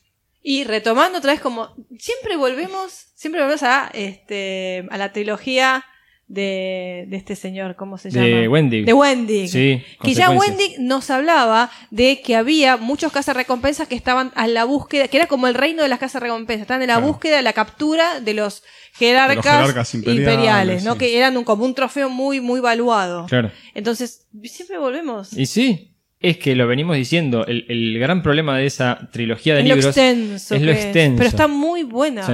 Me, me doy cuenta ahora cómo se agarró mucho, cómo tomaron muchas cosas, cómo es, un, es una, es una eh, lectura muy importante Sí. para entender todas estas nuevas películas Tal y cual, series. tal cual. Y obviamente esto transcurre antes de la historia de episodio 7, El despertar de la fuerza, de hecho 25 años antes Claro. de lo que se ve en esta trilogía secuela. ¿Sí? Todos personajes nuevos entonces, pero una galaxia que nos resulta muy conocida y que eh, se asemeja bastante a la Guerra de las Galaxias, a episodio 4, y en particular al principio, a Tatooine, a la cantina, Sí. A la frontera, a la suciedad, a todo eso, que es lo que más nos atrapa. A la vida sin ley. Claro. A la vida de la supervivencia, como dijo Lía, a, a un montón de cuestiones que nos atrapó desde un principio. Tal cual.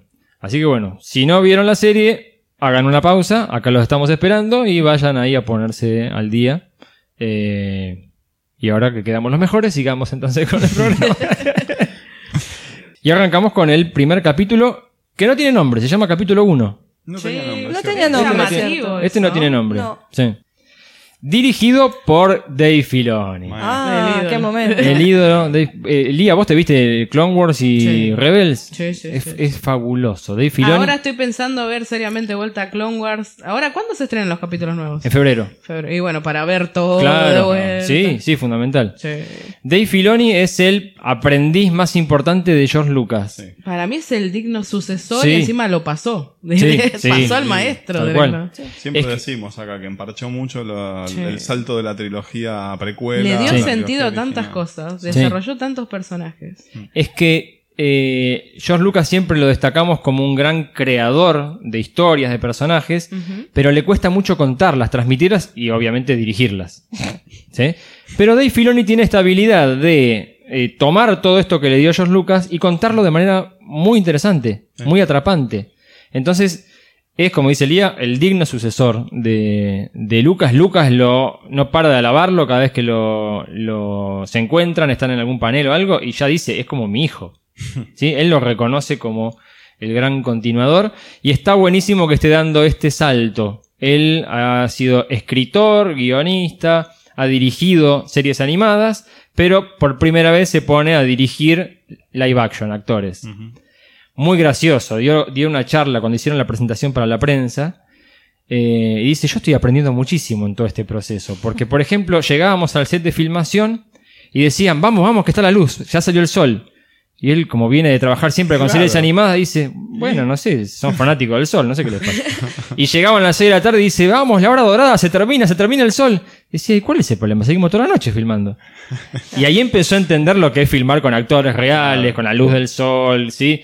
Eh, es un aprendizaje enorme para él, le está sacando todo el jugo, está feliz de la vida. Se nota, quizá en este primer capítulo, quizás el más flojito de los tres que vimos hasta ahora en cuanto a dirección. No, mira, Robin me pone cara, ¿no? Mm, No me parece, pero bueno. Este, es que sí, estás está bien. empezando la historia. Pero digo de, no de los tres capítulos, mucho. a nivel de dirección. No, no, ¿No? no, lo vi flojo. Mira, No, no, no. bueno. Bueno, pero guiones de Fabro. El guion es de Fabro. Los tres capítulos hasta ahora los guiones son confirmados de Fabro. Creo que toda la serie. Toda la serie parece de John no sé, Favreau, ¿eh? no sé. me parece. Y Fabro es otro gran creador. Sí. Es un tipo Sí. que es fanático y se nota que ama como Filoni el contenido. Sí, No es un mercenario directamente. exacto. Pero lo que tiene Fabro es que es como nosotros, de la vieja escuela, fanático de la trilogía original, no le gustaron las precuelas y medio que estaba desconectado. Y a través de este proceso de crear el Mandaloriano está absorbiendo mucho conocimiento por parte de Filoni, de lo que es mitología, de personajes que ya existen y que se pueden acoplar a las ideas de él.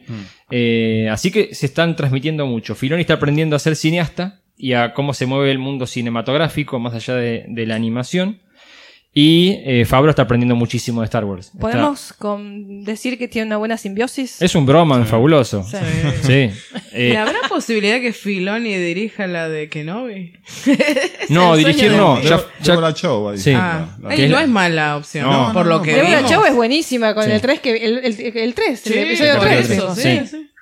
se está hablando mucho a partir de esta nota que leímos recién de Katy Kennedy, que si la señora se retira, podría llegar a entrar en tándem Fabro-Filoni. ¿Los dos? Sí, la verdad Ah, Fabro, Fabro, dorada eso. Fabro encargándose de la producción y la presidencia de Lucasfilm y Filoni encargado de la presidencia del Story Group o de la parte de, de creativa, digamos. Ojalá. Sería fundamental. Más Ojalá. o menos con el Kevin Kev Feige de Claro, Marvel, pero tal de cual. Star Wars. Tal cual. Bueno. Bueno, un capítulo que eh, arranca de una en la acción. Todos los capítulos son. No, no le sobra un segundo a los capítulos. No. No. Te dejan No. sin aliento. Y, y directamente. quizás en corto. El segundo se hizo muy corto. Porque Sí. el- el más- en realidad fue el más corto, Sí. pero se sintió bastante. Sí.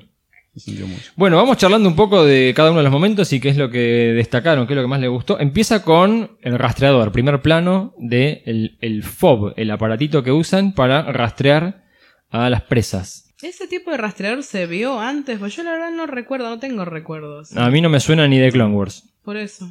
No, yo no lo, no lo, por lo menos yo tampoco lo he visto. Sí. O sea, debe ser el nuevo método que tienen ellos actualmente, quizá. Puede ser, o capaz que siempre lo tenían y no. no- Como nunca se indagó Claro. eso.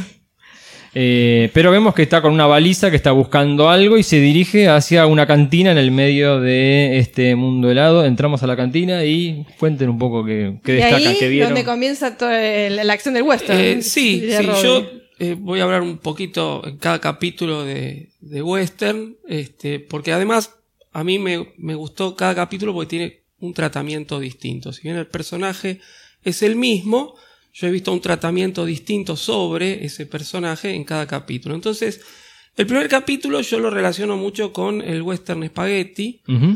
Eh, para la gente que no, que no está un poco en el tema, todos los géneros cinematográficos eh, tienen como distintas etapas. Primero la etapa de antecedentes, ¿no? que generalmente son los comienzos del cine, cuando todavía no se puede hablar de género. Después la etapa de donde se asientan las bases, que empieza a haber ya películas emblemáticas que van mostrando cómo funcionan los distintos aspectos de- del género, cómo funcionan los personajes, cómo funcionan los lugares, los conflictos. Después tenemos la, la- parte de apogeo, donde empiezan a venir los mejores, este, o de- deberían estar las mejores películas. La parte de decadencia, donde ya las películas no empiezan a, a interesar a la gente, son más repeticiones constantes de lo mismo. Sí. Repetición de estereotipos. Estereotipos, exacto. Los, los arquetipos que alguna vez hablamos de los demasiado. arquetipos pasan a ser estereotipos. Personajes más planos, más chatos, que repiten fórmulas. Después tenemos la parte de parodia. Claro, cuando ya el estereotipo llega a un extremo que se transforma en parodia. que se transforma en parodia. En el western, particularmente, la parodia ha dado de las mejores películas Las de del Mel cine. Brooks, por ejemplo.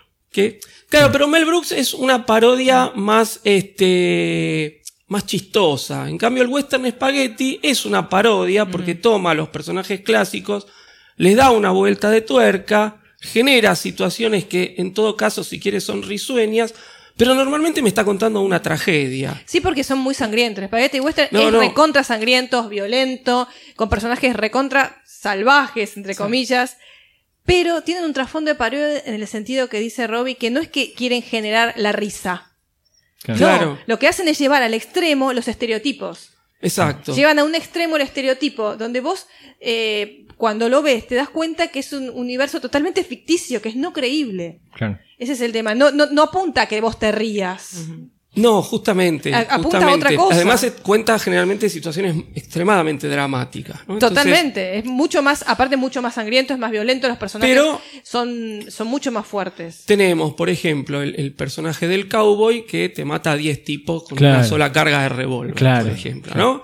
Tipo, sería como Blondie de la trilogía del dólar Exacto, de esto iba a hablar, ¿no? La- para mí las tres mejores western spaghetti que hay son la trilogía del dólar de- dirigidas por Sergio Leone, que son tres películas que se hicieron en 1964, el 65 y el 66.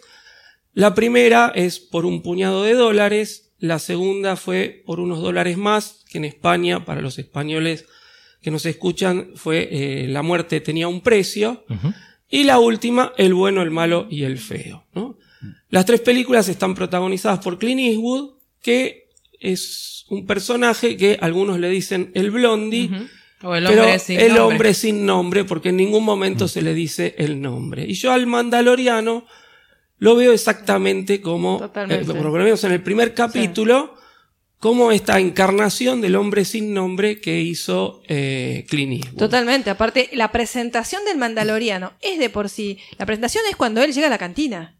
Exacto. Es la presentación del Mandaloriano. Como se presenta Tiene una fuerza de presentación ese personaje que enseguida a mí me remitió a Han Solo.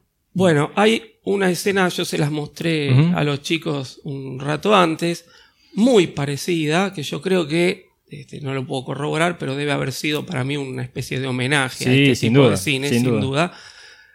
Eh, en la eh, Por unos dólares más, donde Clint Eastwood entra a una cantina, pregunta por una persona que está buscando, eh, van a avisar corriendo a, lo- a los que lo protegen a este y se entabla una lucha muy similar también a la, a la lucha que vamos a contar ahora. Sí.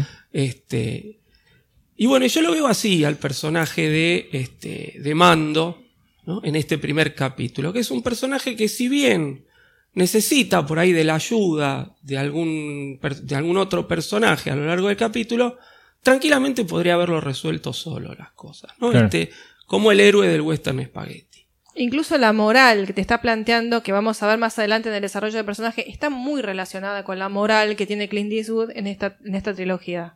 Sí, de western. sí, Está sí. muy calcado del personaje Clint Eastwood, como dice Robbie, porque pla- plantea un tipo que este, hace todo por la plata y sin embargo hay un costado mucho más complejo que no lo llegás a ver este, al principio, pero que se va desarrolando. Un personaje totalmente ambiguo. Totalmente, Es decir, un sí. personaje Con una de- de- moral de, moral dudosa, sí. pero que siempre termina decantándose, o eso lo vamos a ver al final del capítulo tal vez, termina decantándose por lo correcto, o por lo que, lo que se espera que sea correcto. Porque vos dijiste, y no me lo olvido que estuvo muy bueno, dijiste, porque siempre hay más malos que él. Claro. O sea, los malos son más malos que él.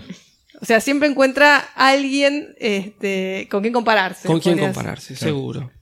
Eh, interpretado el protagonista por Pedro Pedro. Pascal, que lo reconocerán de series como Juego de Tronos. Eh, Era Oberyn Martell. Oberyn Martell, un personaje Muy carismático. Do- dos capítulos estuvo. Duró muy dos o poco. tres. Dos Sí, o tres, puedo ser. pero brillante, intensos. sí, intensos capítulos. Un personaje bravo. ¿no? Y en Narcos. Ah, Na- en ah, Narcos, la serie Narcos, muy recomendable. Es brillante el papel que, que hace él, que relata toda la, la historia de la persecución de Pablo Escobar. Y el- el- entrevistaron ahora a Fabro y a Filoni hablando sobre la construcción del personaje y el desafío que significó para Pascal tener que actuar con una máscara. O sea, ser ¿Sí? expresivo por Ser la expresivo, voz, claro. la impronta, la, Le cómo dijeron, imposta la voz. tenés que trabajar con la voz, tenés que trabajar con el físico, porque tenés que estar actuando con los movimientos, porque nada de lo que hagas con tu rostro se va a ver. Y que medio en conjunto entre ellos y Pascal desarrollaron la utilización de las líneas de la máscara del mandaloriano como la visera del sombrero de Clint. Ah, mira, esa ¿sí? no la sabía. La bajadita de cabeza cuando mira es medio como la- el, el sombrero de Clint que lo usaba, viste, como para ocultar Sí. la mirada. Sí, sí, sí. Mira, sí. no, lo había leído eso. Mirá Mira qué interesante. Y Este. tiene un andar muy parecido a lo que impuso John Wayne, me parece a mí. Sí. Vos lo ves caminar y tiene. Medio John con la Wayne rodilla tiene- para afuera. Exacto, tiene un Exactamente. muy Sí, sí, con los brazos este, no pegados al cuerpo, sino medio Sí, separados, claro. cerca Sí. de la, de La la, mano pistola. siempre, sí. Para Sí, desenfundar más rápido. Claro, sí, claro. sí, sí. Incluso los planos, habíamos hablado con Robbie una, eh, la última podcast, son muy western. Sí, sí. Sí. Ese plano medio de la cadera donde se muestra la pistola. Sí. sí. Y la Este capítulo música, la música también es. La música es maravillosa. música es Bueno, cuando entra, eso me, mira, me, me hiciste acordar, Lía, gracias. Cuando entra el mandaloriano en esta especie de cantina, se escucha una especie de ah, pará, pará. No, no me acordaba. No es exactamente igual, pero remite al, al tema central de De El bueno, el Morricone. malo y el feo de Morricone. Sí. Mirá, no, no me, dio no me había dado cuenta. Pero sí, bueno, pega. Sí, sí, sí, totalmente. sí. No es, Cierra por todos exactamente, lados. no es exactamente No, no, igual, pero, remite, remite. lados. Si sos eh, aficionado al western, en- enseguida lo relacionas. Sí. Banda sonora escrita por Ludwig Göransson. ¿Sí? ¿Lo están escuchando? La, la banda está, Está en muy Spotify. buena. Hermosa, hermosa. Sí. La tengo en loop ahí en la play. Qué grande, qué grande. Todos los días. No, y encima este hombre, yo me fijé, pues soy mucho de buscar así referencias de otras películas que haya trabajado. Sí.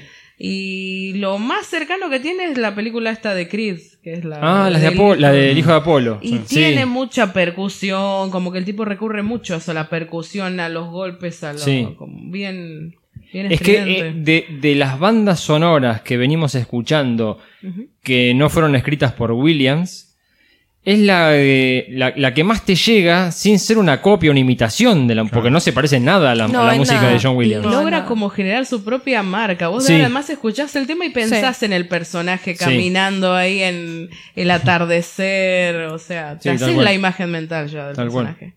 Y estamos en esta parte de la entrada a la cantina.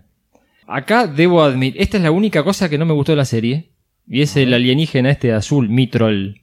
Ah, El alienígena azul que están yendo a buscar, Sí. la presa. Sí, pareciera que no? le hicieron a las apuradas. No me gusta, es muy treki. Sí.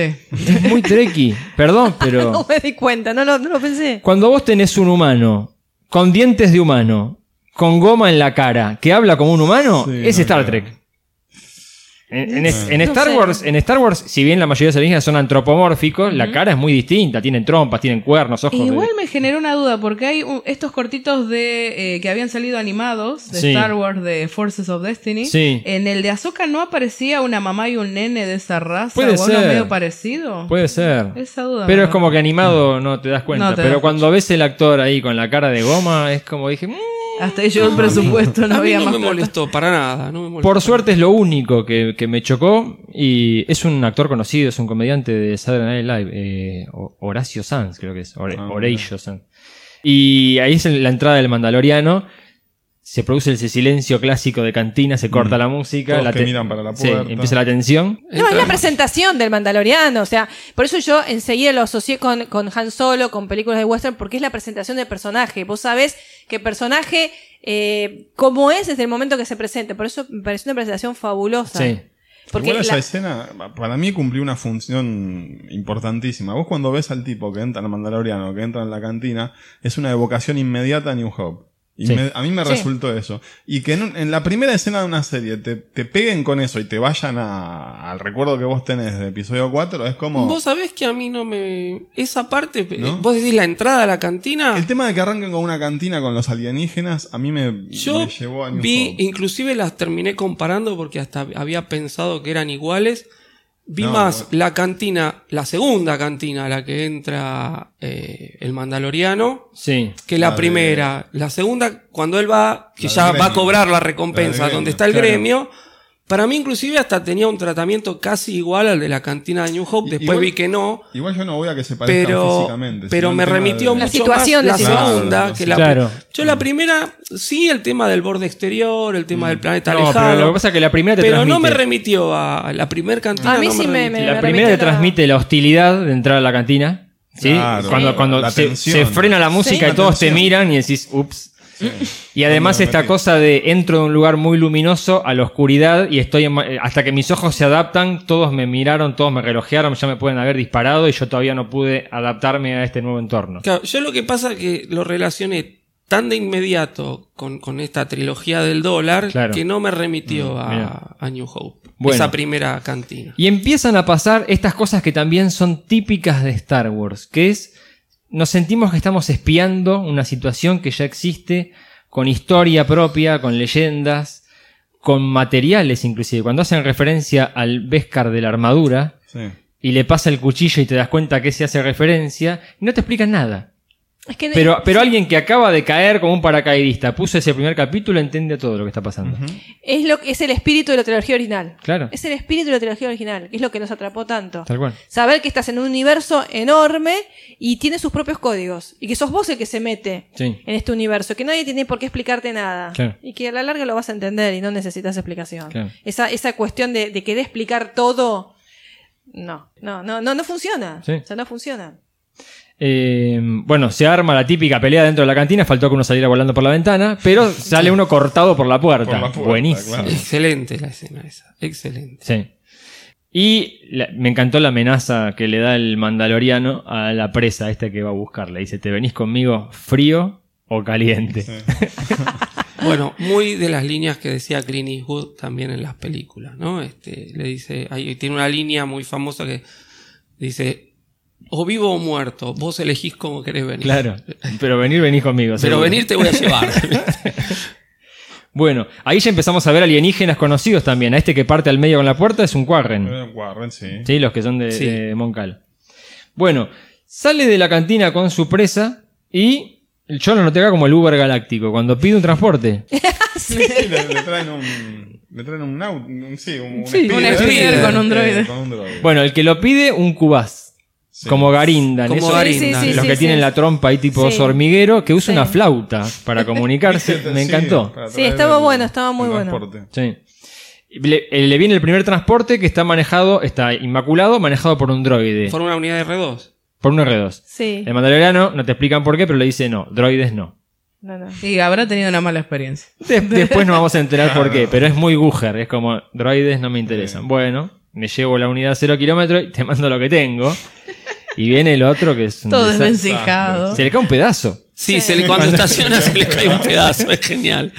Bueno, y este vehículo sí es el que lo lleva hasta el espaciopuerto donde estaba la nave del Mandaloriano. Razor Crest.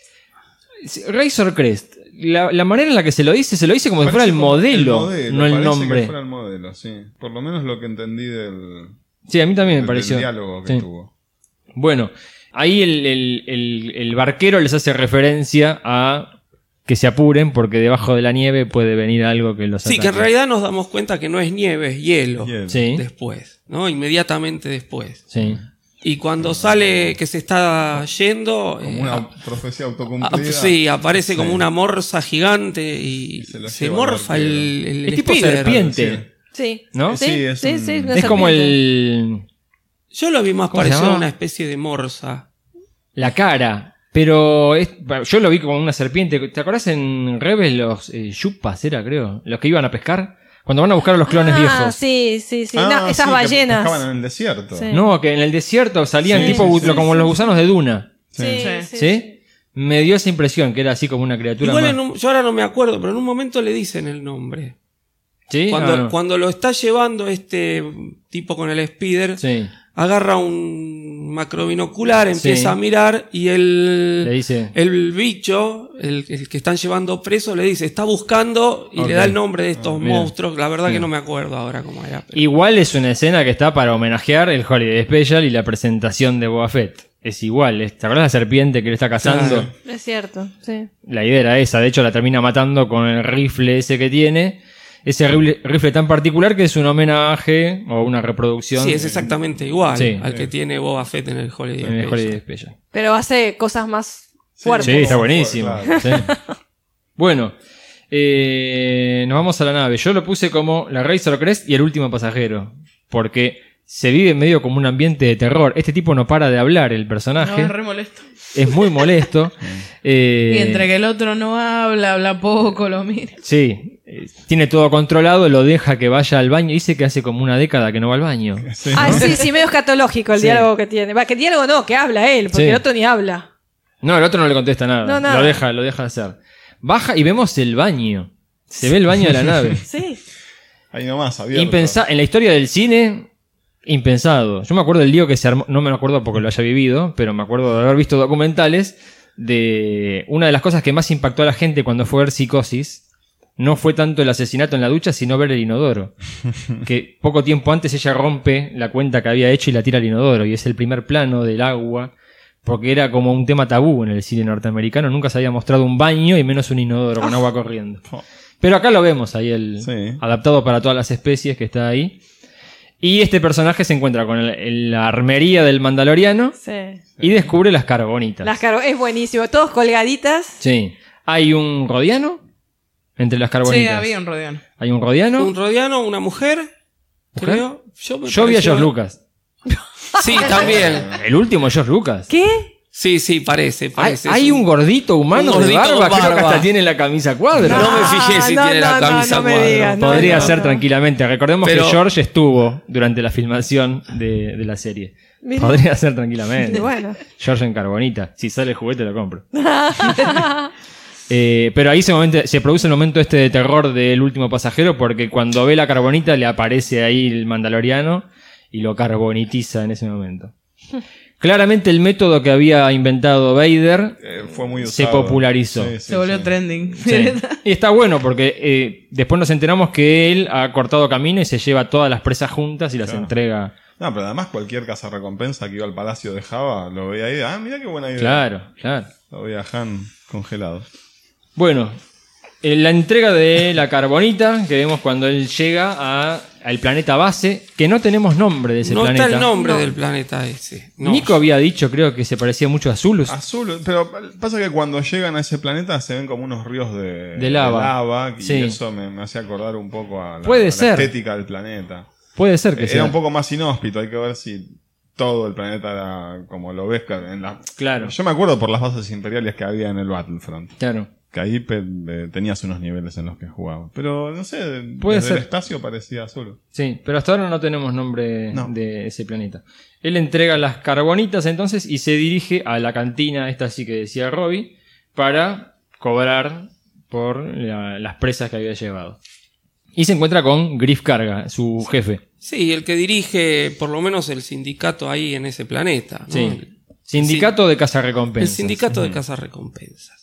Expliquemos un poco para el que no sabe qué son los cazarrecompensas en el universo de Star Los Wars. cazarrecompensas en el universo de Star Wars son este, distintas especies Sí. que se dedican a buscar una persona generalmente o algún, tipo de alienígena sobre el cual se le ha puesto precio a su cabeza. Sí. Entonces tenés distintos tipos de recompensas. ¿no? Tenés recompensas desde que lo quieren solo vivo. ¿Eh? no, no se aceptan desintegraciones, Claro. como decía Vader, o recompensas de vivo o muerto o directamente muerto con una prueba de la eliminación. Entonces, depende también del, del tipo de, de individuo al que se envíe a buscar, es el precio de la recompensa. Y a todo esto surge en algún momento el sindicato que, eh, es decir, no todos los cazarrecompensas están obligados a pertenecer al sindicato. Sí. Pero pertenecer tiene sus privilegios, como quien dice. Vos y- decís, que, vos decís que cobran jubilación. eh, no, no, no sé si eh, tanto. no, pero el sindicato, por ejemplo, el sindicato te asigna este, Misiones. las misiones, Misiones, claro. primero de acuerdo a tu capacidad. ¿no? Es decir, uno tiene que ir ascendiendo en el sindicato, entonces no te va a entregar una misión que normalmente no vas a poder cumplir porque te supera en tus capacidades, te va a ir dando de a poco misiones más fáciles hasta las más difíciles. ¿no? Entonces al principio vas a cobrar menos. El sindicato te cobra una cuota, pero te provee de material. Si necesitas cargas de energía para tus blasters, te los va a dejar más baratos, o algunos inclusive están cubiertos por esa cuota, esa comisión que ellos se quedan por ser el intermediario entre el, el cliente y, y la presa. Este, te podés, es decir, eh, te garantizás, porque una de las reglas que hay en el sindicato es que los cazarrecompensas que pertenecen al sindicato no pueden competir entre sí. Entonces, te garantizás de que nadie te va a meter palos en la rueda. Claro. Por lo menos vas a tener una ayuda. Y, eh, bueno, eh, justamente, si necesitas eh, armas o demás, te, o te las consigue más baratas o te las puede alquilar también, ¿no? Te hace como una entrega en comodato. Este, y te facilita bastante, sobre todo si sos Nobel, si sos un, un, un cazarrecompensas recién iniciado, te facilita bastante la inserción en este, en este mundo, ¿no? Claro. En este mundillo. Algunos cazarrecompensas que ya conocíamos. Grido, por ejemplo, en La Guerra de las Galaxias fue el primero que vimos, que lo va a apurar a Han Solo y termina como termina. Sí. Bueno, Grido está muy interesante la historia de Grido en los cuentos de la cantina, donde todos lo menosprecian. Claro. Grido. Grido eh, quiere, en realidad quiere, quiere sobresalir, quiere encontrar una presa que le dé renombre, por eso lo va a buscar a Han Solo, pero nadie apuesta dos mangos. No le por da el Grido. piné. Claro. No, no, no. No le da nadie- el piné. este, y todos, todos, este, justamente como que la van en contra de Grido, y después se recupera en, este, desde cierto punto de vista, Sí. que cambia, no es la misma historia de Grido, pero también, es decir, eh, lo están llevando a, a- a su perdición a Claro, Grido para claro. que lo vaya a Ahora, ver a Han Solo. todo esto de los cazarrecompensas, Robin, clara consonancia con el lejano oeste, Sí. el western. Existía Sí, sí. el personaje cazarrecompensas. Totalmente, claro. sí, por eso eh, está a en ver, clara consonancia con el western. Eh, en Estados Unidos sigue existiendo. Sigue existiendo, es cierto, sí. Es un trabajo. Sí, sí, tal cual. Sí, es cuando, cuando la ley no tiene los recursos para poder llegar hasta ciertos territorios, va y le paga, lo terciariza en estos personajes que lo hacen. co- eh, Jackie Brown, la película de, de Tarantino, te muestra un personaje de este estilo, que va y dice, ¿qué trabajos hay que hacer para la ley? Voy, los hago, presento al personaje que estaba evadiendo y cobro a, a cambio de eso. Pasa que en este caso, como estamos hablando de un momento en la galaxia donde es medio caótico, donde Sí. estamos en la periferia, es como que estos personajes pululan. Claro. Porque no hay ley. Bueno, durante el Imperio no estaba tan bien visto, pero Vader era compatible con esta filosofía de vida, con esta forma. Importante que le trajeron el Millennium Falcon. Claro, no de hecho, en el. Imperio contraataca es donde vimos a los clásicos cazarrecompensas que quedaron, eh, obviamente Boba Fett, Obviamente. el que el más conocido de todos.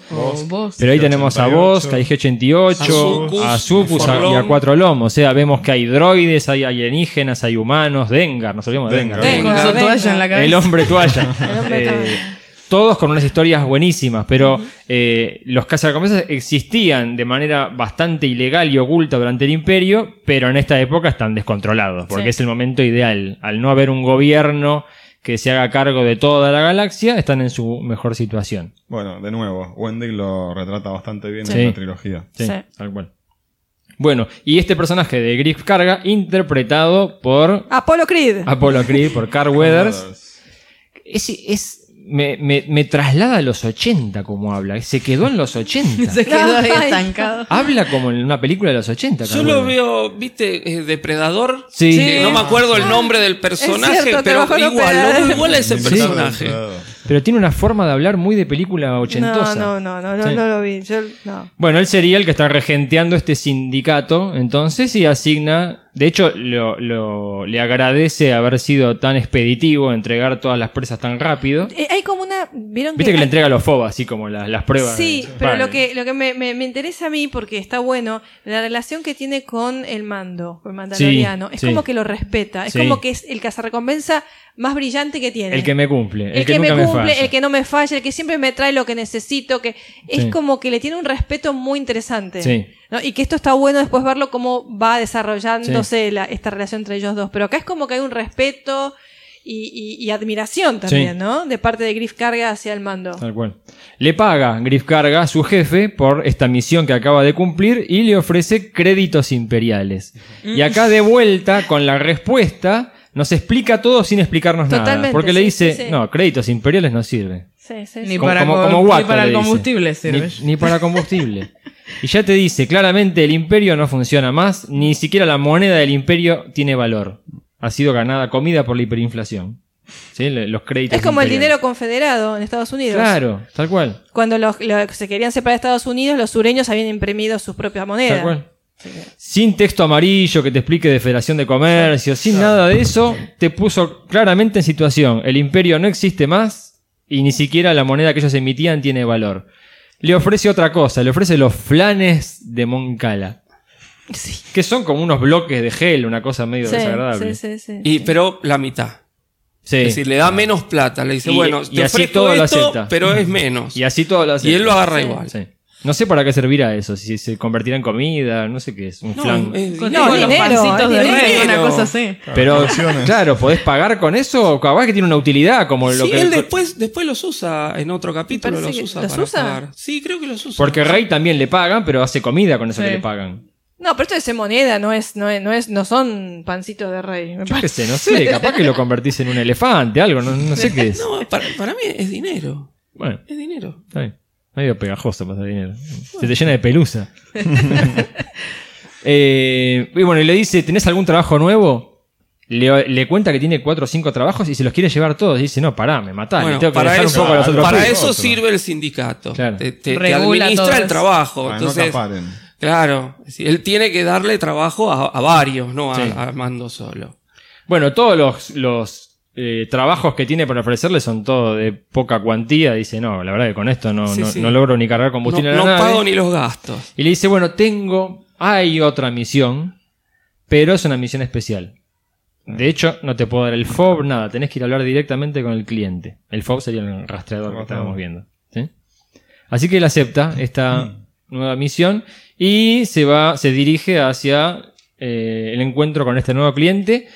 Camina por las calles de este poblado y vemos algunas cosas interesantes. Es tremendo. Yo me quedé fría cuando vi el pobre bicho rostizado. El mono. Ah, el Kowakian Monkey, sí. Sí. Sí. Salacio Scrum. Sí, el primo de Lisa Salacios, de hecho, Sí. al espiedo. Feo, feo porque encima lo ves al otro que lo ve desde la sí, la jaula como diciendo. Sí, chicos, yo lo vi como guiños a los fanáticos. Esto, esto lo vi como, como chiste Sí. del fanático, un guiño al fanático. Pero te da cosita porque es una criatura inteligente, o Sí. sea, Y a mí, me, sabe, es consciente de lo que está a, pasando. mí me da, a mí me da pena ver, los pulpos también son conscientes. Son muy ¿Sí? inteligentes. ¿Vos los decís? pul- no, no, yo no lo digo, lo dice la ciencia. Yo no comería pulpo por eso. Mirá. En serio. Bueno, pues es tan rico. Sí, pero ¿sabés que el pulpo puede, puede, puede salir de un laberinto si lo pones en un laberinto? ¿Ah, sí? ¿En serio? Bueno, pero Capaz que La rata también. No sé si la rata también. si la entrenás con mucho electroshock, sí. Bueno, nos fuimos de tema, chicos, ya está, perdón. Este, es, es una escena que está buena para ponerte en situación ahí de es un pueblito de supervivencia, viene en la Comen lo que periferia, hay directamente. comen lo que hay, claro, o era el mono este o un zapato, así que es, es lo que hay. Y llegamos a la residencia, sale el ojito igual que Java. Igual que en el Palacio de Java. Es buenísimo. Habla en jutés, ¿no? Sí. Sí, sí, sí, tal cual. Sí. Sí, es muy bueno eso. Y se abre la puerta y tenemos un Gonk, un Power Droid, Sí, el que Power lo va Droid. guiando por adentro del pasillo. Y ahí vemos los troopers con la armadura abollada, sucia. Sucia. No saben limpiar la armadura estos tipos. Lo- Se ve que lo metían No, en una pero- máquina. Es que, es que ya no hay un jerarca que les diga vos tenés Limpiate que estar la pulcro, armadura. tenés Claro. que Claro, estar- yo creo que Sí. implica eso, ¿no? Se ha perdido la disciplina Totalmente. que había Incluso antes son en como el ejército. matones los tipos. Son como la resaca que quedó ahí, ¿viste? Porque no tienen ni disciplina. Después Claro. vas a ver más adelante que los tipos. Bueno, los troopers nunca fueron muy buenos en puntería, ya sabemos. Sí, bueno, sí. Pero es como que estos son los que lo, lo peor de lo peor que hay. Lo que que agarraron, a- agarraron al, al que había ahí y pusieron un casco de Es que trooper. se y- han transformado, por lo que a mí me da la impresión, más en, en mercenarios que en, en soldados, ¿no? No tienen disciplina, totalmente. Porque nosotros ¿no? ya habíamos visto la armadura sucia en Rogue One, Sí, los de Guamán. pero era, era una consecuencia de que todo, todo estaba sucio Sí, en sí. ese Claro. planeta. Era una mina. Pero acá se nota que es justamente la falta de disciplina. Claro.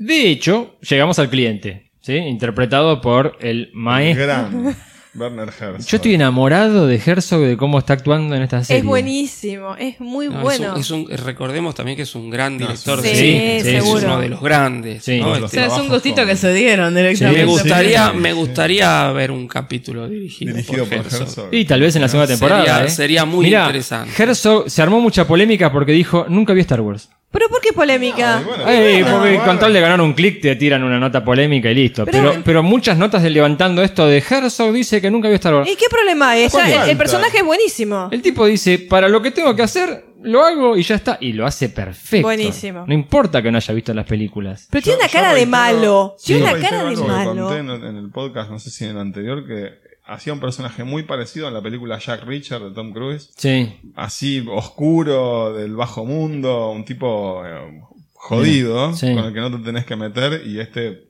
le, le cuadra a la perfección Sí. a este personaje. Es que tiene cara de malo. Tiene Sí. cara de Y malo. la voz y todo, Sí. como que no. Todo. Y él está, eh, él está fascinado con todo lo que está viviendo. Eh, de hecho, bueno, dice que, que está muy contento con Filón y con las charlas que ha tenido, obviamente también con Fabro, y está maravillado con la tecnología que tiene a la disposición.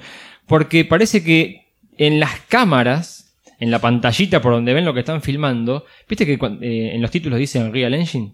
Ah, sí. Tienen el, el Unreal Engine es el motor que se utiliza en- para Muchos hacer los videojuegos. videojuegos, ¿sí? Bueno, parece que en las cámaras, en la pantalla donde el director está mirando la escena, le está rendereando en tiempo real parte de los efectos especiales. Ah, me muero, ¿en serio? O sea, por ejemplo, personajes que son completamente digitales, él los ve en el momento de la filmación. Claro, no es que tiene que buenísimo. esperar a la postproducción. Y Herzog no lo puede creer, dice, están haciendo cine con cosas que yo no sabía que existían. Claro. Es Convengamos que, que, Herzog eh, últimamente hizo muchísimos documentales. Sí. Eh, muchísimos. Además de sí, todo el pero, que pero además de, Kinski, de ¿no? la- las películas de Herzog son de la época donde el cine era más artesanal. Claro, sí. ¿no? sí, este, él tiene, yo tuve la suerte de, de ir a una conferencia que dio él acá en Argentina hace ya varios años.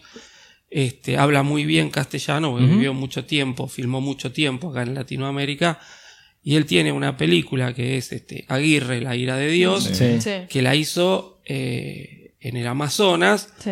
Eh, y como el gobierno no le daba lo- los permisos para ir a filmar en Amazonas, falsificó los documentos. No, no, no. Falsificó no. los documentos y se mandó a filmar directo al, al- al Amazonas y la verdad es que es una de las mejores películas de Sí, la aparte historia el, del cine, el ¿no? dúo con Kinski. eh, Este, la historia, la, cuestión, vida con ¿eh? Kinski muy complicada, el, Sí. actor fetiche de Kinski, hay una anécdota, no me acuerdo si fue en esta película o en otra, eh, que, Sí, o porque si no fue en Aguirre, fue en Fitzcarraldo. sin- esa es mi duda, no me Sí. acuerdo si fue en Aguirre Una o en. Fiscarraldo, este, que dijo, eh, la relación con Kinski era muy tensa. Sí, era amor Kinski- y odio. Kinski era también este medio una vedette, ¿no? Sí. que Sí. quería un, un Sí. montón de condiciones para filmar. Y va y le dice, tengo seis balas en este revólver, cinco son para vos y la última es para mí. Ah, bueno. Así, Sí, sí. ¿no? Como diciendo, si no actúas te mato y para no ir en cana después me suicido. Pero eh, un montón de películas las hizo con Kinski. Mirá. Sí, Bueno, pero así sacó lo mejor también. Sí, Nosferatu, este, Boisek, este, Fiscarraldo, Aguirre, ¿no? Este, montones. Así, así sacaba lo mejor de los actores. Este, Los pero sí, sí, igual, no. igual es un tipo que yo- para mí es, es un artista. Es Sí. director, actor, poeta, escritor, eh, hace de todo. Hace poco mi hermana nos mostró, a mi hermano y a mí, un pequeño corto eh, que se llama Werner Herzog se come su zapato. Ah, mira, no Por lo ejemplo, vi. es una cosa así muy loca en el que el tipo hierve uno de sus zapatos y se lo termina comiendo con, con verduras y esas cosas. Pero fíjate cómo el tipo va de cosas muy extrañas, que vos te imaginás de algo muy, muy under, hasta producciones, bueno, ahora terminó en Star Wars. Sí, claramente hace, hace lo, hace que de se- lo que tiene ganas lo y se divierte. ganas, tal cual. Fuimos a ver, ¿te acordás el documental de la caverna de los sueños caverna? perdidos. La caverna de los sueños perdidos, que es un documental genial, la fuimos a ver en 3D, de una caverna que se descubrió en Francia, que es una caverna llena de pinturas rupestres, está como preservada en el tiempo, se descubrió hace unos años, y él hizo todo un documental filmando todas las pinturas rupestres, que es En impresionante, 3D, en 3D mirá. es impresionante lo que muestran, la verdad que te quedas helado y es muy emocionante, y lo sabe hacer muy bien. Claro. Yo realmente esa, esa es una película que se las recomiendo, es un documental, se llama La caverna de los sueños Sí. perdidos. ¿Qué es eso? Es- es- él entró con una cámara por primera vez, nunca había entrado una cámara a una cueva preservada durante millones de años lleno de pinturas rupestres. Claro. Es buenísimo, así que es una... Clara- claramente tiene todo como para ser una diva y no se lo toma de esa manera. O sea, no es un Scorsese o un Francis Ford Coppola que tiran mierda a las películas de Marvel, Sí, sino ejemplo. que dice, si me gusta lo hago, no importa. Y de hecho se nota porque te transmite un malo que saborea esa maldad. Está como contento de lo que está pasando. Y del poder que tiene. Tiene un medallón colgado con el logo del imperio. Sí. Ajá. Pero no queda claro si, si era un imperial. No, pero tiene No, troopers hasta en ahora su, en Sí, su casa. pero a mí me da más como colaboracionista, una cosa así, como, como Un tipo entre alguien... las sombras más. No, que Sí, como alguien que, plana. que admiraba al imperio, Ah, pero no que formó parte del mismo.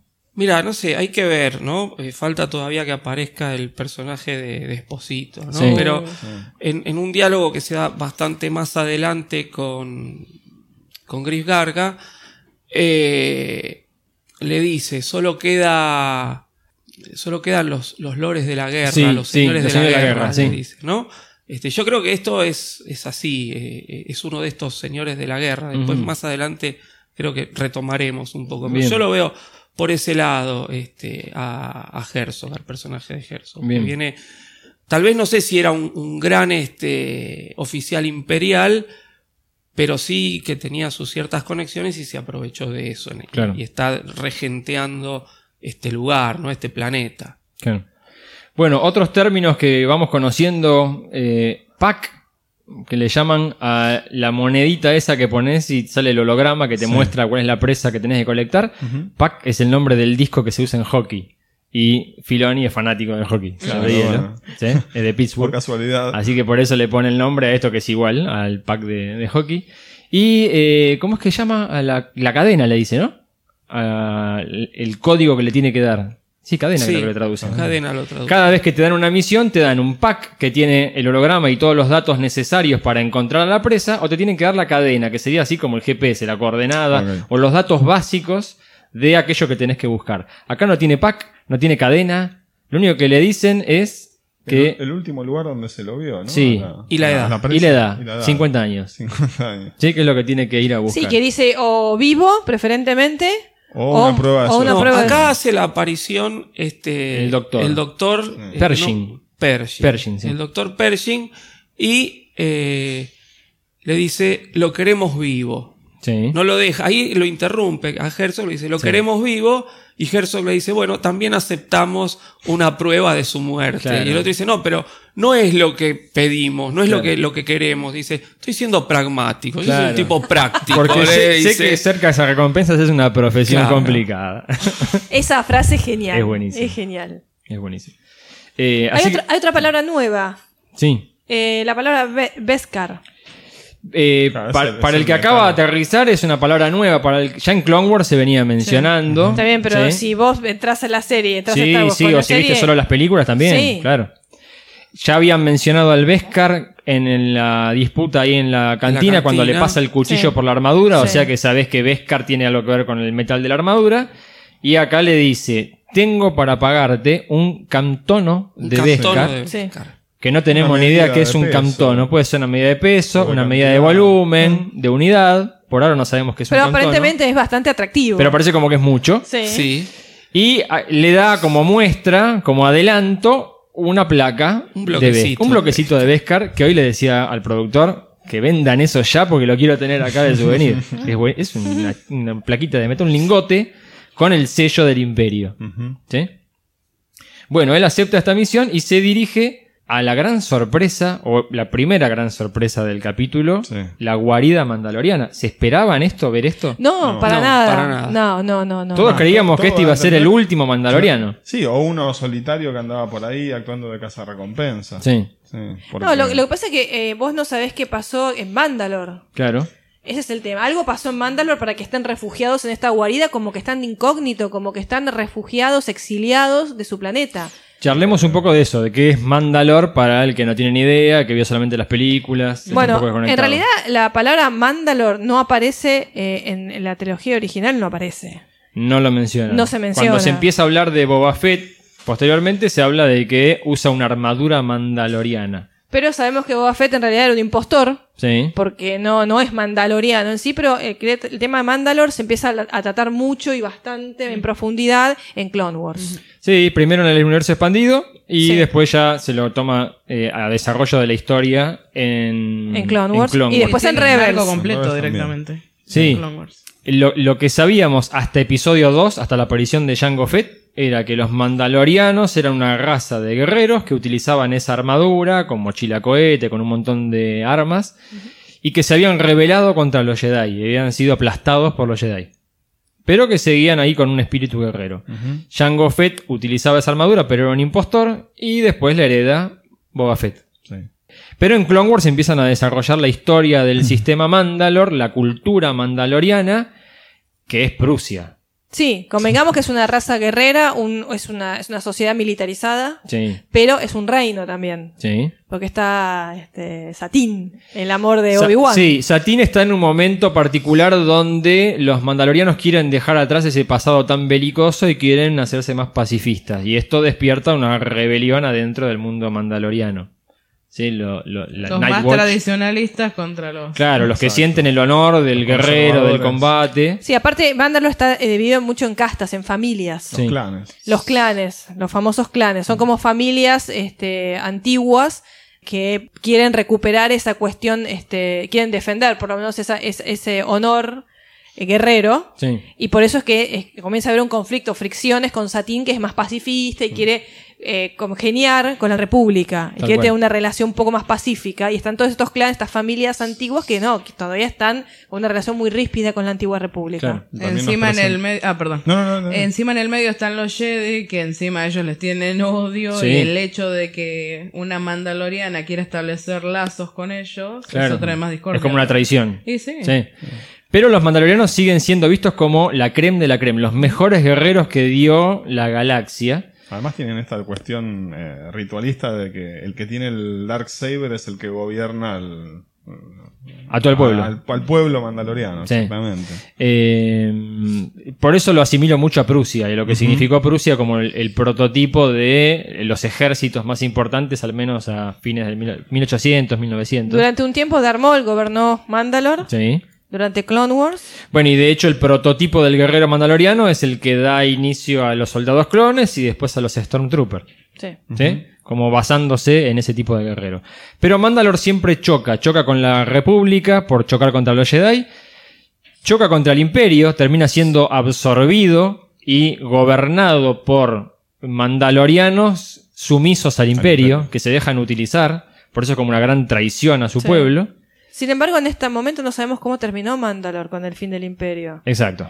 Ese es el tema. Entonces no sabemos por qué están guarecidos en este lugar que parece que estuvieran como exiliados. Yo siento la sensación de que están exiliados. Son Sí. como parias. Sí, Exacto. como parias exiliados, como que están ahí metidos medio como de contrabando, no Sí. quieren ser Sí. descubiertos. Y después se van dando más pistas, ¿no? Sobre, Sobre cómo termina Manda en el último En capítulo. eso no me quiero adelantar, sí, pero, sí, sí, sí, sí. pero este, dan pistas de cómo terminó Mandalor, dan pistas de por qué están ahí. Claro. Sí, son como pequeños flashbacks que se van haciendo como más recurrentes Yo, en, en otros yo capítulos. por lo que hemos visto en, lo- en los trailers, eh, creo que vamos a tener flashback que nos muestren. Sí, un ya se están dando, se cómo están dando. termina Sí. Sí. Mandalor, ¿no? Así que Pero bueno. cosas que vemos, por ejemplo, entra en una guarida donde hay varios mandalorianos, él no es el único, algunos ven a Boba Fett. Basta, deje- Bueno. déjenlo. Bueno, Boba Fett, déjelo descansar en paz. Claro, está ahí en el Déjenlo Sarlacc ahí en El todavía. estómago del. Claro. Pero algunos ven ahí a Boba Fett o una armadura parecida entre las sombras. sí.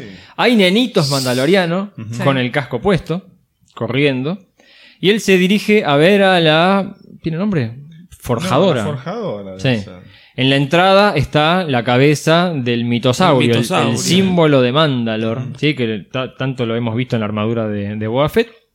Y ahí tiene la charla con la forjadora, donde empezamos a entender un poco más qué es el Beskar y qué son los lo mandalorianos hoy en día y para qué lo usan. Sí, acá hay unas referencias y esto se hace muy evidente durante la forja, especialmente en, la el, en el último capítulo.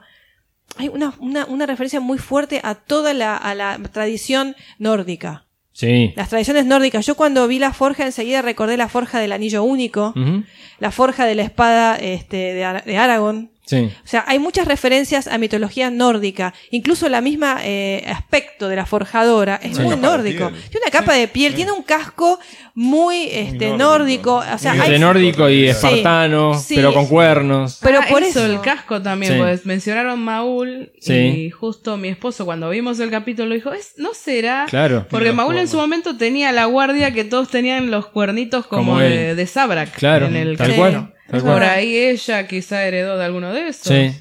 Bueno, Sí, lo pues. cierto es que tiene estas referencias así muy nórdicas. Enseguida lo asocié con todo, Sí. con todo esto. Por eso, otra vez pensé, Filoni es fanático de la mitología. Entonces, Sí. no me sorprende. Y el Señor de los Anillos. Totalmente. No me sorprende estas referencias. Sí. Le dice que bueno, que con este Beskar que le ha traído, ella puede hacerle partes nuevas para la armadura y le dice que sería ideal para, por ejemplo, si hace un eh, poldron, ¿cómo se llama en castellano? ¿Hombrera es? bueno, el hombro, ahí la protección para el hombro en este, en este metal. Nos damos cuenta de que el mandaloriano está medio como emparchado, es verdad, la armadura de él está armadura viene castigada. bastante castigada. Eh, y le dice, pero va a sobrar metal. Y lo dona gentilmente para los expósitos. Ah. ¿sí? Empezamos a ver que en esta guarida de mandalorianos, en realidad están alojando a mucha gente que viene de otros lados. Sí, ¿Sí? gente que ha quedado sin. que ha quedado abandonada. Claro, abandonada, Sí. sin sustento, sin Claro. manera de ganarse la vida. Tal cual. Y, él le dice: Ah, le- perdón. Yo fui un expósito. Yo fui un expósito, sí. Y le dice, ¿ya, eh, ¿ya tenés tu sello? ¿O ya te has asignado tu sello? Sí. Y le dice, todavía no. Sí. De vuelta, plantea fichitas y Sí, sí. De, valores y tradiciones que tienen ahí adentro. Sí. El Sí. tema de Pero todo, todo esto no estaba, no estaba en Clone Wars. Eh, Todo esta- no literalmente, no. no. estaba. O sea, esto es algo nuevo que está desarrollando Filoni en esta serie. Sí, es como que está recreando la cultura mandaloriana después de la tragedia de Mandalor. Es como que son tradiciones más nuevas. Sí, ¿No? Como que todas estas tradiciones de las que está hablando no existían antes. sí. En el episodio 3, en el capítulo 3 me digo otra cosa que me, me pareció Bueno. de- del diálogo. Eh, bueno, y ahí vamos a la parte de la forja. Y mientras le está forjando, con cada golpe que da, lo retrotrae al mandaloriano a su pasado A su infancia. y vemos el flashback. Sí. Sí, pequeños flashbacks, pero después van a hacerse un poquito más largos esos flashbacks. Sí, Eh, vemos que está- están huyendo de una destrucción masiva. sí. Los padres. Los y el- padres y, él, el- y él que es el niño. Y... Tiene la ropa de Palpatine. Yo no sé por qué están vestidos de rojo. sí, Los tres están Sí. vestidos de rojo. Pero es igual a Palpatine cuando, cuando declara el primer imperio galáctico, que está todo vestido con la cara arrugada y todo vestido de rojo. Es igual. No sé, La no misma lo vi así. Yo me me sorprendió que estuvieran vestidos de rojo porque no, no, Sí. no sé por qué. Lo habíamos visto en el trailer, estas imágenes, medio que te spoileaban esta parte, pero hasta acá solo ves explosiones, humo, destrucción y que los padres lo abandonan al pibe en una guarida. Eso es todo lo que ves en este capítulo. ¿No De- se veían los droides también? Por ve- ahora no. sí, No, ahora no, si en el primero si no. No, en el tercer- Cortás un toque, no se ve. Yo lo vi cuadro por cuadro y tercero no. lo- No se ve. en el No. tercero- En el tercero sí se No, en ve. el tercero se ve muy Sí. clarito, Sí. pero acá No. me pareció que de fondo, pero bueno, No, está no, bien. no. Pero ser. claramente ves que ha sido abandonado por sus padres en el medio de un conflicto. ¿Sí? Por eso él dijo que él también era un expósito. Eh, bueno, y con esta armadura, con este, esta parte nueva que se ha hecho, se dirige a su misión y llega al planeta desértico, que creíamos que era Tatooine, Mm, pero, pero ya no. nos dijeron que no, se llama Arbala 7. Siempre creemos que está Twin. O Jakku. Cuando ponen Tatooine decimos, ¿por qué Tatooine? Cuando no es Tatooine... Ah, yo pensé que era Tatooine. Pero bueno. Bueno, Llegamos- pero no podía ser Tatooine, hay mucha agua para que sea Tatooine. No. ¿Agua? Sí, ¿Sí? Sí, se ve en riachitos. Ah. Sí, en Bueno. Tatooine no ves una gota de agua y acá se ve un... y Cuando la nave va volando, el Razor que pasa volando, Mira. se ve en riachitos abajo. Bueno, llega, aterriza y es eh, atacado por los Blurg. Por esas criaturas con forma medio extraña. Se ve una piraña con patitas. Parece una pequeña con patas, sí. Que eh, ya los conocíamos, los vimos en Clone Wars y en Rebels. Era, el, por ejemplo, Cham Sindula, el padre de Hera. Ah, sí. Ah, Andaba montaban uno de montando esos. uno de es estos. cierto, sí. Pero es atacado por estos Blur. Casi lo mata, casi le arrancan un brazo. sí. Me un, gusta. un homenaje a, a la aparición de los moradores de las arenas. Cuando él está viendo por el Sí, para mí- largavista ah, es verdad. y le aparece de golpe. Es cierto, es verdad, Sí, mira. Bueno. Robbie lo vio varias veces, me pasó el capítulo. Bien, bien. Eh, pero me gusta que te van mostrando que el mandaloriano no se la sabe todas, no, es un capo. No. Está todo el tiempo tropezando, fallando, las cosas Sí. no le salen como él quiere. Sí. Que si hubiese sido Boba Fett, ya estarían todos puteando. Ya estarían diciendo, no, pero ¿por qué? No puede ser. Es el si, él- mejor. si es el más grosso. Claro, Pero eso es lo bueno de tener personajes nuevos. claro. Mm. claro. Pero Boba lo- Fett lo venció un Han Solo ciego. Bueno, pero era Han Solo, pero era Han Solo. Pero sí, eh, está bueno. Al ser un personaje nuevo, podés permitirte este tipo de cosas, que falle. Mm. Y que le van a ayudar también a, a crecer. Casi le arranca el brazo. Hasta que aparece la ayuda con unos dardos ahí que adormecen a los Blur. La, la introducción de Quill, el personaje, el Agnot, interpretado por Nick Nolte. Nick Nolte le da la voz. Sí, es ¿sí? digital. La captura, sí, pero está capturado por movimiento de una actriz, creo que es. Ah, mira. ¿Sí? Pero no es Nick Nolte que está ahí adentro No. del No, trajecito. me. No está caminando de rodillas. achicado. Es un poco alto, como- Claro. Bueno, ¿qué, qué les pareció el Quill, el personaje? A mí me Personaje gustó. raro, sí, está bueno. Pero me gustó, Está me bueno. gustó porque lo ayuda, o sea, me, me pareció que está, que está bueno, que tiene, me gusta cómo habla. Sí, ¿No les pareció como que les, te está mostrando una- un tipo de cultura que hasta ahora vos no tenías ni idea? sí. Las maneras de hablar, la- la- me gustó mucho eso, como que te está transmitiendo toda la cultura del bichito este. Sí, Sí. yo lo vi como un personaje sabio, ¿no? Además, Sí. como con- porque le habla como con sentencias. Sí. Así, así, así, He dicho. he hablado. ¿no? I have spoken. Claro. ¿no? Y una nueva frase que, que se va Sí, a imponer en- sí. en, en el mundo de Star Wars. Sí. ¿no? Es Pero muestra ese- la relación de respeto que le tiene Sí. el mandaloriano a- al Quill. a Quill. Y viceversa. sí. Y viceversa, viceversa, también, sí, sí. Sí. Eh, bueno, acá le explica que ha, eh, ha venido. o sea, creo que Quill ya se da cuenta que ha venido a esa misión porque dice: Sí, que van varios, muchos. van varios que vienen pasando por el valle, que me están rompiendo todo acá adentro. Y, y se da Eh, cuenta de que si lo ayuda, va a evitar que siga viniendo gente. Claro, como. eh, Ah, Ahí Bueno, hay pero acá ves, sabiduría, ¿ves? es lo que yo decía del tema del género. Se da una situación que es risueña, si se quiere, pero que tiene ese humor que no te causa gracia. Porque le dice, sé que viniste a hacer esto porque vinieron varios. Sí. ¿Y qué pasó? Los mataron a todos. Claro. Entonces no hace falta que me ayudes. Claro, dice, claro. ¿no?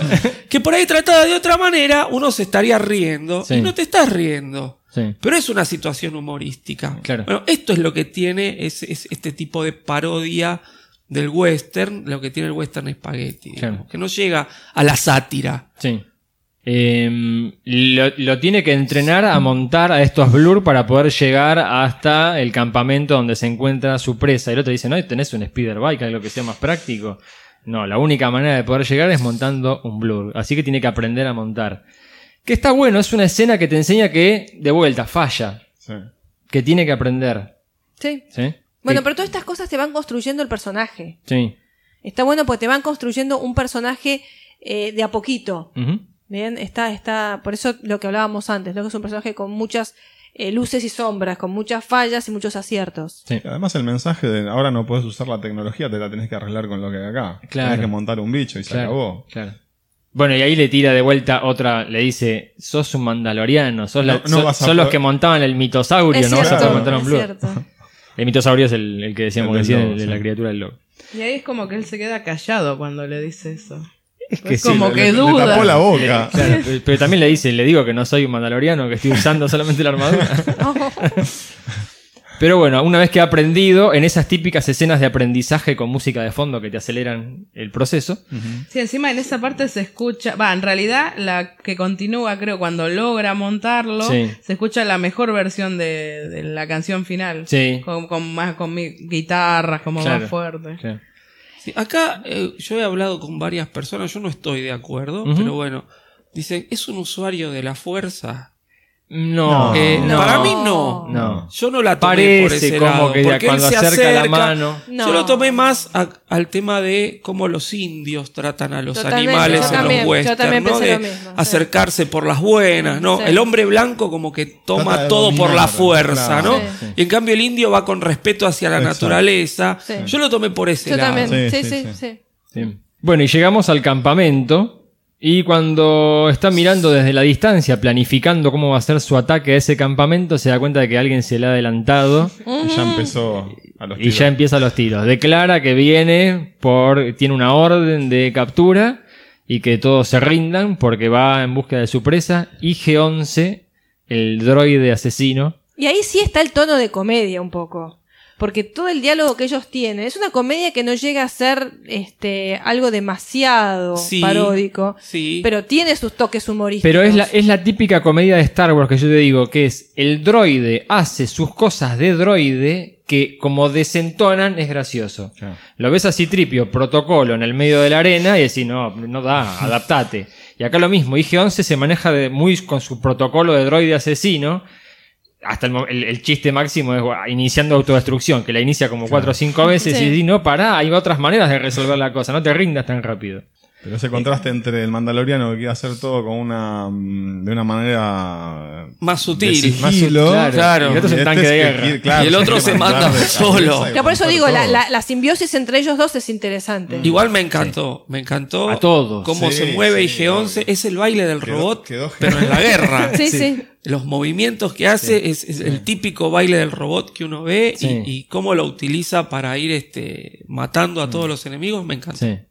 Además, un droid, lo habíamos visto este diseño en IG-88, uno de los cazarrecompensas que aparece ahí cuando Vader lo llama en el Imperio Contraataca. Hemos hablado toda Hemos la historia hablado de en este- el anterior, de pero siempre lo anterior. veías y decías, ¿cómo se mueve ese droide? Porque era como muy tosco el Claro. diseño. Estaba parado, ¿no? Estaba parado, las Sí, piernas sí. muy rectas, los pies cuadraditos. Decís, ¿cómo se mueve esto para ser un droide asesino? ¿A lo Es sumo en Clone maravilloso. Wars no apareció en un capítulo?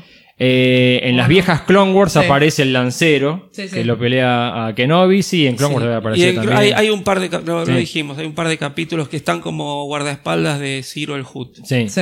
Pero Este, nunca se pero mueven no como se ve acá. este tipo de movimiento, no, No. se ve, no, Sí. es maravilloso. Es increíble. maravilloso. Sí, y verlo live action, ni más ni menos. Sí. Es genial. Y la voz la ponía Waititi. Ta- Taika Waititi. Taika Sí, Estuvo bien. Le para pido todo- perdón para por todos ahora. los que se quejaban, estuvo más que bien. Como poniendo voces, se pasó. Vamos a ver cuando dirija, pero él dirige el último capítulo. Uy, que encima. Hay que esperar hasta fin de, fin de año. Buenísimo cuando, cuando planifican eh, el robo al, al cañón. No lo planifica, lo hace directamente Mandaloriano. Se manda. Sí, sí, sí, le- porque él le estaba dice el otro iniciando la cubrime, destrucción. cubrime y él se manda a agarrar el cañón. Bueno, momento glorioso. ¿Qué es la. Gatling? Más que un Sí, cañón, es es la una ametralladora Gatling. Gatling. Del oeste, la primera Sí, sí, ametralladora, aquella la que que le le da da a manija. Le faltaba la manija nada Tal más, cual. pero- ¿No era el cañón que usaban los Snowtroopers? También. Sí. Me parece que era ese, ¿no? Sí, sí, el mismo, pero No, montado en una sí. plataforma Pero igual es flotante. muy western. Toda esta escena es muy western. Claro, lo que pasa es que el cañón que, eh, que llevaban los Snowtroopers se ve funcionando más como cañón, que Sí. tira, Claro. ¿no? Un Pasa un tiempito hasta que vuelve a tirar. Es Acá es más. Es eh, ametralladora continuo, por eso tiempo. digo, funciona como la, la vieja Gatling de las películas del oeste. Eh, matan a todos, los- son nictos los que están ahí dentro. Son todos nictos, sí. Que no sabemos por qué, pero están en ese campamento protegiendo a la presa. La presa. La presa. ¿Y quién es la presa? Tiran abajo la puerta con ese cañón, entran y nos encontramos finalmente con la presa. La, la, la encuentran con el rastreador, porque Sí. está oculta. Sí. Una especie de huevo. Yo digo el huevito. Sí, Es un Es un huevito. huevito, Es sí, un huevito. es un huevito. Eh, cuando se acerca dice, pero no me habían dicho que tenía 50 años. Ah, es buenísimo. E IG-11 le dice, bueno, hay especies que envejecen de manera bien. distinta. Bueno, el hijo de Yoda. Y la revelación de... Sí, el hijo de Sí. Yoda será. No sé. es- eh, Hasta ahora es Baby Yoda. hasta ahora es bebé Yoda. Ese es el término que se o le ha puesto. O Yodita. Claro. También yo, lo, yo le digo Yodita. ¿Se esperaban porque- esto? No, No, para no, nada. para No, nada. no, Sorpresa. no, no. Para se, nada. se había rumoreado que el mandaloriano iba a tener que proteger un bebé durante la serie. No, lo no, lo no, dije no, yo en un no. programa hace como 10 programas, ¿En creo. serio? Era uno de los primeros rumores que se había dicho de la serie. Pero no nos esperamos esto, y menos que fuera un bebé Yoda. Claro. Lo que pasa que. es Seguimos decir, sin saber qué raza Si vos es. haces cálculos, porque dice tiene 50 años. ¿no? Sí. Si vos haces cálculos y, y la especie de Yoda vive aproximadamente 900, 900, años Sí. y el ser humano vive 90, es como si tuviera 5 años, más o menos. Sí. Yo lo veo muy bebé. Sí. o da- es la impresión que da. Y capaz que la adolescencia llega de golpe después. Pero no sería tan Las razas- bebé si se mantiene esa relación. Claro, es como que tienen una etapa de, de bebé Por muy eso. larga. Capaz tiene una etapa- 50 años cambiando a pañales. Está. Ay, por Dios, no me digas O eso. regalo. No, lo no que me debe digas cagar el bebé Yoda. No me digas eso. Eh, y después como que madura de golpe. Claro, ca- tal Madura- vez. madura de golpe. Vamos a ver. A los 100 años es una cosa espectacular. Bueno, no importa, es, es como un gremlin. Una especie de gremlin. Es maravilloso. Se robó la serie a partir de ese. Sí, sí, Sí, hay sí, canciones. El otro día escuchaba eh, una canción de Baby Yoda que me reí muchísimo. sí, sí, sí. Este, Encima los sí, la ojitos gente gigantes. Están todos este, enloquecidos. Está, para, está hecho para cautivar. ¿Qué Sí. Está re marketinero para Sí. cautivar. a Te la digo, gente. el juguete más vendido estas navidades. Sí. Olvídate de los. A los- Olvídate decíamos, de a los pork le van, lo van a pintar de verde, le van a coser orejas y te lo van a vender. porque- Olvídate de los pork. Es lo más. El, el Baby Yoda es. es- En, en una nota creo que era em, Fabro que agradecía no haber lanzado Sí, juguetes. dijo, Digo, le- yo te spoileaba todo. Sí. claro, dijo, le pedimos por favor a Disney que no lanzaran los juguetes, porque el, el juguete es el típico camino por el cual se terminan spoileando ese tipo de Es cosas. que las Toy Fair que hacen ellos ahí es el, Claro. es el nido de spoilers. Sí. Te vienen los nombres del personaje, Sí. las imágenes. Sí. ¿no? Es que- Pero bueno, ya están empezando a aparecer. Ya en, en- en Disney World ya vieron algunos peluchitos. Ah, y ya están diciendo que parece que la semana que viene empiezan a lanzar los Y productos. detonan, detonan porque tienen que vender. Ya encima las fechas. Es que ya enganchó- estamos a un mes de Navidad. Enganchó con todo. Mis sobrinos están des- mis sobrinos sobrinas están desesperados con el el bebé Yoda. Sí, sí, acá también, ¿eh? Sí, sí, acá también. Este, conozco, conozco, varios que están pidiendo para Navidad un Sí. bebé Yoda. Sí. Es un títere. Sí, es, es un, es un títere real con Ah, el que ah, trabajaron. Yo pensé que era CGI. Yo también. Tiene, evidentemente, le han hecho algo CGI arriba para las expresiones, pero está ahí el títere y lo está moviendo. Por eso se Sí. mueve como Hay- se hay- mueven hay las, criaturas en Star Wars. Hay momentos en que, tengo que decirlo, pero hay momentos en que se nota que es un y muñeco. sí, Eh, sobre todo cuando, cuando Mando lo tiene que levantar levanta. y demás. Sí. Ahí depende de la angulación de la cámara, porque aparte está todo medio tomado como para que se vea poco, pero se nota que es un muñeco. pero tiene que notarse que es un muñeco. Eh, Eso es está Star bien, Wars. claro, está Eso es. Star no, Wars. a ver, no me molesta, pero se nota. Me, me lo agradezco. Bueno. El personaje de Star Wars tiene que ser así duro, tosco, no tiene que ser gomoso. Como Jar Jar. Como Jar Jar. claro. Tenía que no tenía que mencionarla. no hacía falta. Tenía que decir y se dijo. Eh, Bueno, de- Pero bueno, fue la aparición de. Obviamente se convirtió en un spoiler automático. Muchos graciosos que decían, Sí. ah, publico la fotito. Sí.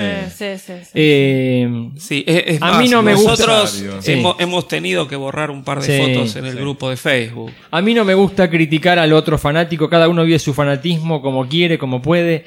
Pero ir a cagarle la experiencia a otro no está bueno. O No, además- Yo, antes de ver el capítulo yo sabía que iba a aparecer. Y sí. Lo vi ahí la Pero imagen. es que, es que además eh, el capítulo sale acá, eh, se consigue al mediodía. Se consigue ¿no? al mediodía. Y hay gente que sí, hay gente que hay gente que no lo puede ver hasta la noche. Claro. No podés poner a las 2 de la tarde la foto del final del capítulo. Sí, no que podés. además No, no- yo no entiendo qué ganan. No sé cuál es la gratificación de Sí. decir, ah, ya lo vi. Sí, está bien, te felicito. O sea, hay gente que está laburando y vuelve a la casa a las 12 de la noche. ¿Qué va a hacer? No lo puede ver. Sí, sí. Eh, Yo por eso antes de ver el capítulo cero redes sociales, cero. es que te lleva a eso. Y una vez que veo el capítulo, sí, entro, miro, hablo, lo que Te sea. lleva a eso, sí. Cero, cero redes sociales. Pero desde que salió la serie, eh, todos los viernes, los días de estreno del capítulo, que en ese caso fue un martes, pero todos los días que estrenan capítulo, el Mandaloriano se convirtió en, en trending topic. Y Bebe, y Bebe Yoda también, ¿eh? Bebe Yoda Sí. también. Le está cerruchando el piso. De a poquito se está ¿Bebe convirtiendo- Yoda? Sí, se está convirtiendo en, en- en el gran personaje de la ¿Y serie.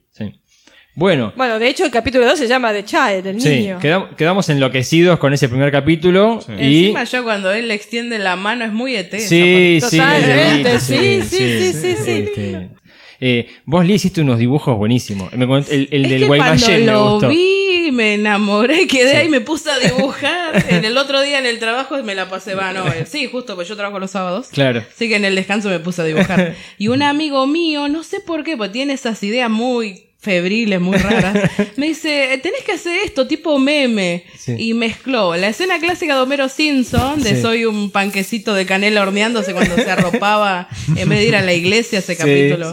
Pero reemplazó eso por el bebé Yoda. Sí. Y soy un Guaymallén de fruta. Un Guaymallén de fruta. Buenísimo. Por el color del empaque, más que nada. Eh, bueno, llegamos al episodio 2. ¿Sí? Estábamos con toda la ansiedad de ver qué iba a pasar con el Mandaloriano y el encuentro con su presa. Eh, un episodio que también está eh, escrito por Fabro, pero dirigido por Rick Famuyiwa. Que no lo ubico, pero va a dirigir otro capítulo más. Creo que hizo algo de una serie conocida. serie. Sí, no sé si en El Alienista, pero trabajó en otras, en otras series como director así de, de capítulos y va a dirigir un segundo capítulo, si no recuerdo mal, de esta temporada. Puede ser, sí, había algún Sí. director que se iba a repetir. sí. Y arrancamos con la emboscada en el cañón, otra escena típica de western y de Star Wars. Vienen caminando, aparecen unos lagartitos. Ah, una cosa, este Sí. capítulo tiene título. Ah, The cierto. Child. Sí. The Child, Child. el chico. Y ya tiene nombre, le mando en vez de- bebé Yoda, el niño. El sería. niño, sí, tenemos el cliente en vez de Herzog y tenemos el niño o, o la criatura, la cría. Eh, Eh, decía, estamos en un cañón, aparecen como unas lagartijas. Que son Ah. de la raza de Bosk, serían. No, no, no, primero aparecen en el, Ah, en el las suelo las lagartijas chiquitas, Sí, sí. ah, como atraídas por el bebé Yoda. No sé si por la fuerza que emana fuerza. o porque se lo quieren manducar. Pero están ahí como siguiéndolos, pero de repente se alejan porque aparece un peligro mayor y ahí sí. la- Los trandoyanos. Los trandoyanos. Los son las lagartijas más grandes. Y ahí, lagartija más grande. y ahí sí que lo asocié con lo, el encuentro con los Tusken Riders. Sí. Ahí yo lo asocié Eh, enseguida con el eh, Tusken Rider, eh, Obi-Wan y, y Luke.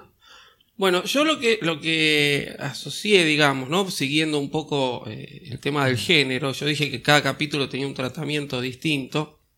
Este capítulo yo lo asocio con una historia japonesa que eh, en japonés se titula Kosure Okami. Esa, mirá cómo estamos. Eh, ¿Cómo estamos? Terrible, terrible, sí, sí. En inglés, que es el título por el que más se conoce, es eh, Lone Wolf and Cub. Sí. Y en castellano le pusieron El Lobo Solitario y su cachorro, ¿no? Sí. Que es un, originalmente es un manga de, eh, el autor es Kazuo Koike, que es de la década del 70.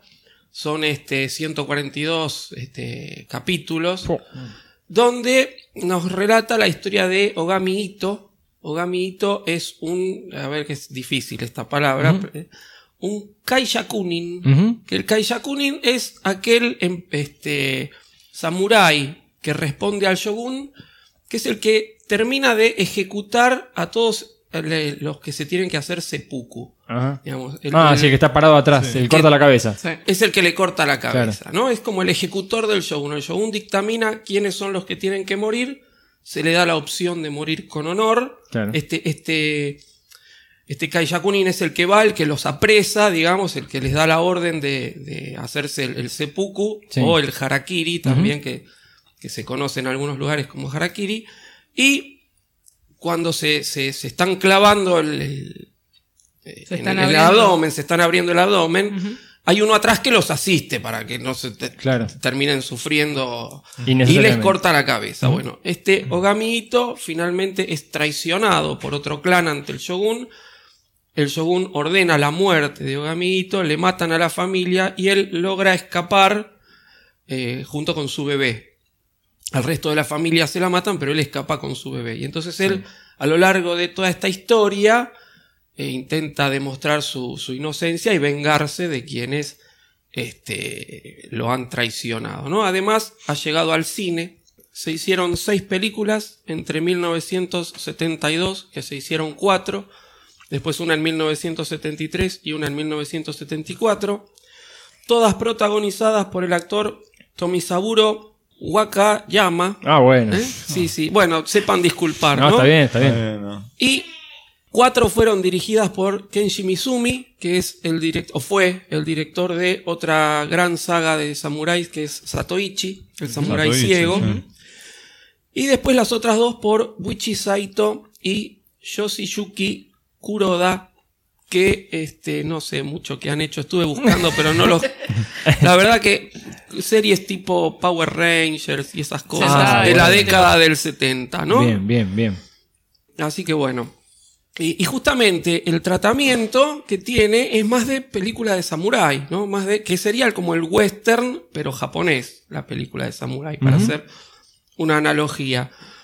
Este, porque fíjense que la manera de luchar ya de, de- de mando en este capítulo es distinta. Hay más cuerpo a cuerpo, hay más contacto, más cercanía con el enemigo, no es tan de lejos, no son. No hay tan. Si bien hay disparos, pero no hay tanto, hay mucha más contacto físico, que ya Sí. vamos a ir hablando. ¿Mm? Y se ve un poco también esto del tema de- del honor, el, el tema de la muerte del samurái, que lo vamos a ir relatando a medida que avancemos. Buenísimo. Bueno, estamos en esa emboscada en el cañón donde, como decíamos, los trandoyanos, esta raza, eh, históricos enemigos de los Wookiees, Bosk, el más conocido de todos ellos, eh, caen ahí en el medio a atacar al mando y el mando se da cuenta de que tienen un foe. También tienen un tracker. O sea que estos habían sido uno de los tantos cazarrecompensas enviados a buscar a la presa. Estos vivos dijeron, como no podemos entrar en el campamento, esperemos de afuera, cuando alguno lo saque, lo emboscamos.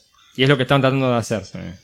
Y bueno, ahí se produce esta, esta pelea, que demuestra las habilidades de combate cuerpo a cuerpo del mandaloriano, pero en el último momento, cuando un trandoyano se escapa hacia el bebé, le dispara con el Sí. rifle, Vemos el uso, la- toda la potencia del rifle este Sí. que tiene. Lo pulveriza. La- lo desintegra. desintegra. Lo que le dijo Vader Sí, que no, hagan. desintegra Lo que llama bueno. la atención es que ellos parecían que lo querían matar directamente.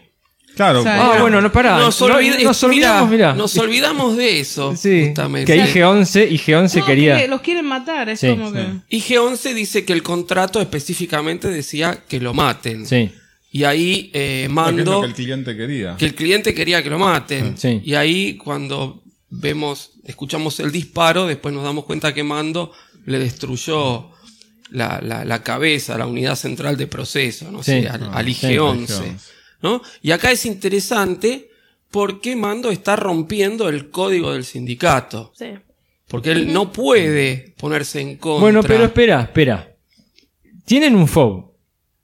No se sabe si lo mandó el mismo sindicato. Sí, lo mando al sindicato. No se sabe. Sí, sí. No, no sabés hasta este momento. Eh. De hecho, podés llegar a dudar porque la orden para estos es específicamente matar. Entonces, capaz que fueron contratados por otro cliente o por el mismo cliente pero a otro sindicato y las órdenes son distintas.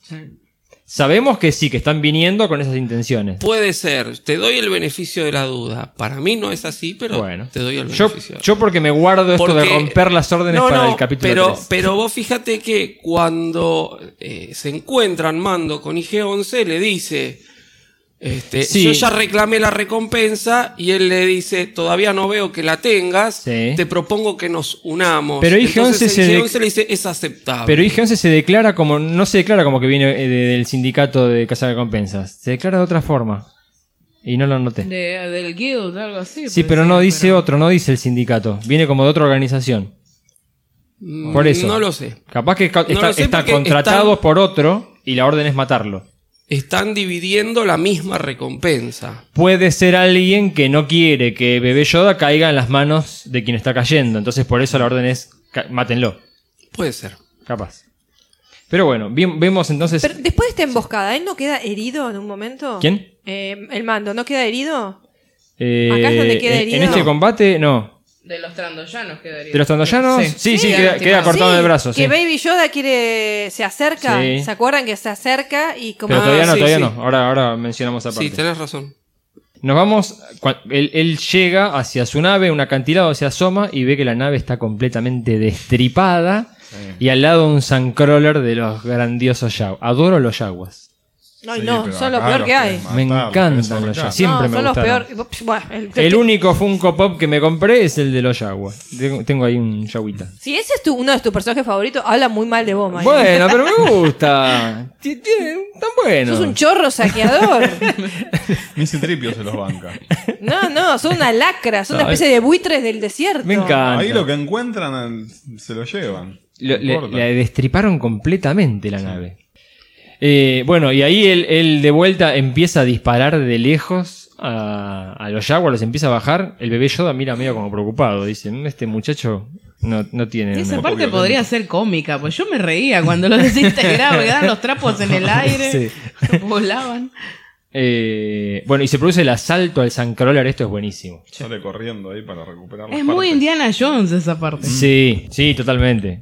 Eh, de hecho, cuando, cuando apretan el Suncrawler contra la pared, Sí. re Indiana Jones, Bueno, igual si volvemos al western es muy eh, asalto al tren. El asalto al tren también, seguro. o la diligencia. igual tiene un momento muy Batman de Adam West. Sí, cuando sube. Cuando está trepando es es Adam West. Sí, sí, sí, sí, sí. Me encantó que el huevito lo sigue. Es buenísimo. Está flotando atrás de él. Es que él tiene como una especie de, de radiocontrol, Sí. ¿no? En, el, en la muñequera. Sí, lo va siguiendo. Y, y- y lo va siguiendo, él lo maneja desde la muñequera, no, Sí. no necesita una soga ni nada. Sí. Eh, bueno, y va trepando. Lo- me encanta cómo se comportan los Jaguar, cómo le tiran con todo lo que tienen para bajarlo. Inclusive re práctico. Cuando ven que el tipo se ató como una antena o algo, bajan la antena con tal de que el tipo no llegue. Y cuando logra zafar y llega a la terraza del Suncrawler, lo están esperando como 10 Jaguars. Buscaron. Y como a R2 le tiran todos al mismo tiempo. Y cae electrificado. De vuelta le va mal. Cada vez que quiere hacer algo y decís este la va a resolver, no, nunca puede resolverla solo. En el momento que dan a, dan a entender como que queda inconsciente, yo esperaba un flashback, pero no pasó nada. Sí, podría haber ido, sí, es cierto, queda ahí tirado, pero se da cuenta de que no pudo con eso, vuelve a lo que quedó de su nave, empieza a inspeccionar en qué estado está, no están las placas exteriores, el motor no funciona, eh, no están las armas, no está ni el baño, hasta el inodoro de la familia. Llevaron todo Se llevaron todo. prácticamente, sí. Eh, y bueno, ahí es donde él queda, yo lo anoté acá como queda lamiéndose las heridas. Me encantó cómo está filmada esta escena, es bien oscuro. Acá es de noche directamente. Se ven las chispas, inclusive cuando está queriendo arreglar el traje. Y acá sí es cuando viene el, El el Baby bebé Yoda. Yoda, que lo ve que está ahí con la herida y quiere ayudarlo y no lo deja. No, es que no, sabe, no sabe, no sabe, no sabe lo que quiere hacer, no- Claro. no, se da cuenta, no, no, no, no sabe el poder que tiene el Baby Yoda. Lo considera un estorbo, es como que se enoja, lo agarra y lo pone así Lo pone todo de vuelta en, la cunita. Pero ¿sabes qué me sonó esta parte? ¿Se acuerdan cuando en ET, como re- referenciando otra vez ET, cuando ET le, le, cu- le cura el dedo? Sí, Bueno, eso me hace acordar mucho. Claro. O sea, referenciando otra vez con otra otra película. Tiene, tiene muchas referencias Sí. esta película, Sí. esta serie. sí.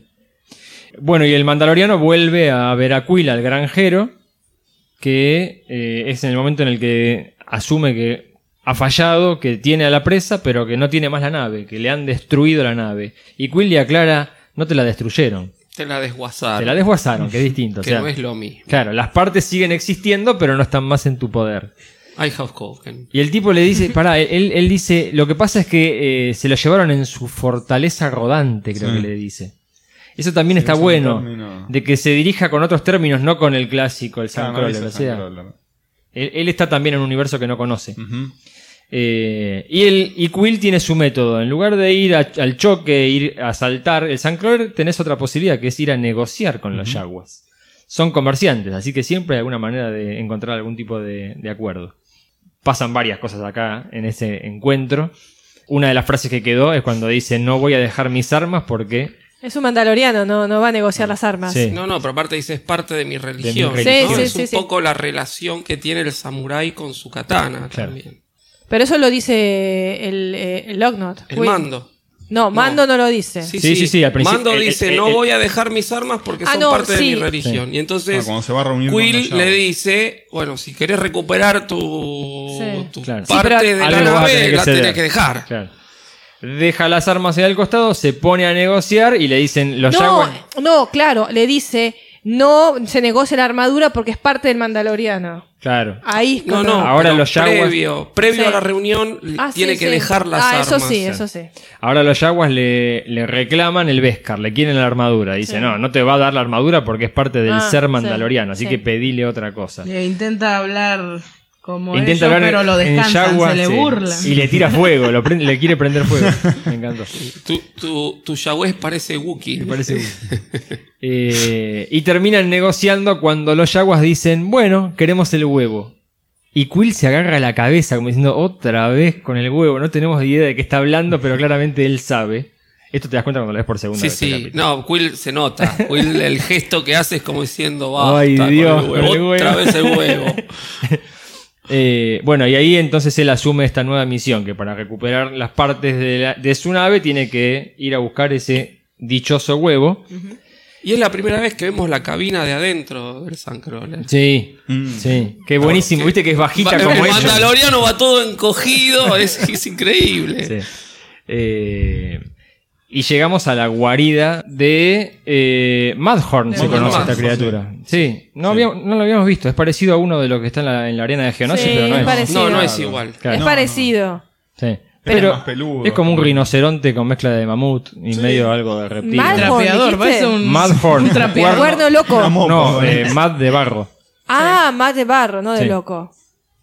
Eh, bueno, y se produce este enfrentamiento donde nuevamente el mandaloriano pierde. Lo, hace pelota, lo, Y, de- y lo le destroza. destroza la, arma, la armadura, Sí. le destroza también. Vemos de vuelta todas las técnicas que tienen los mandalorianos de combate. Le tira eh, fuego, le tira con el... Tiene una cuerda que sale.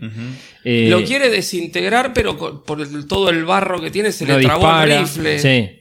Todas esas armas de la armadura mandaloriana, todos los recursos que tiene, te lo muestran muy bien en Rebels, que son la solución que encontraron los mandalorianos para poder enfrentar A un Jedi. ¿sí? Como los Jedi tienen los poderes de la fuerza y tienen el sable de luz, ellos tienen todo esto. Inclusive el Beskar, la armadura de Beskar repele el blaster e inclusive puede llegar a frenar un impacto de un sable de luz. Y en sí por ahí podés generar un paralelismo con en The Clone Wars 3D cuando... eh, ay, se me fue el nombre del cazarrecompensas, el azul. Ay, no me acuerdo. el Eh, nombre. ¿Ahora sí, sí? eh, no, no, no, no. eh, eh, ay, el mejor sí, de todos. Zane, Zane, ¿no es Zane? Se me fue el nombre. No, el mejor de todos, pará. Eh, Bane. Bane, Bane. Cal Bane. Bane. Bane. también Sí, planteaba eso, de que también. él tenía que recurrir a ciertos eh, Artilugios. artilugios para estar a la par, o sea, Claro. a la altura de para enfrentar un Jedi. Claro.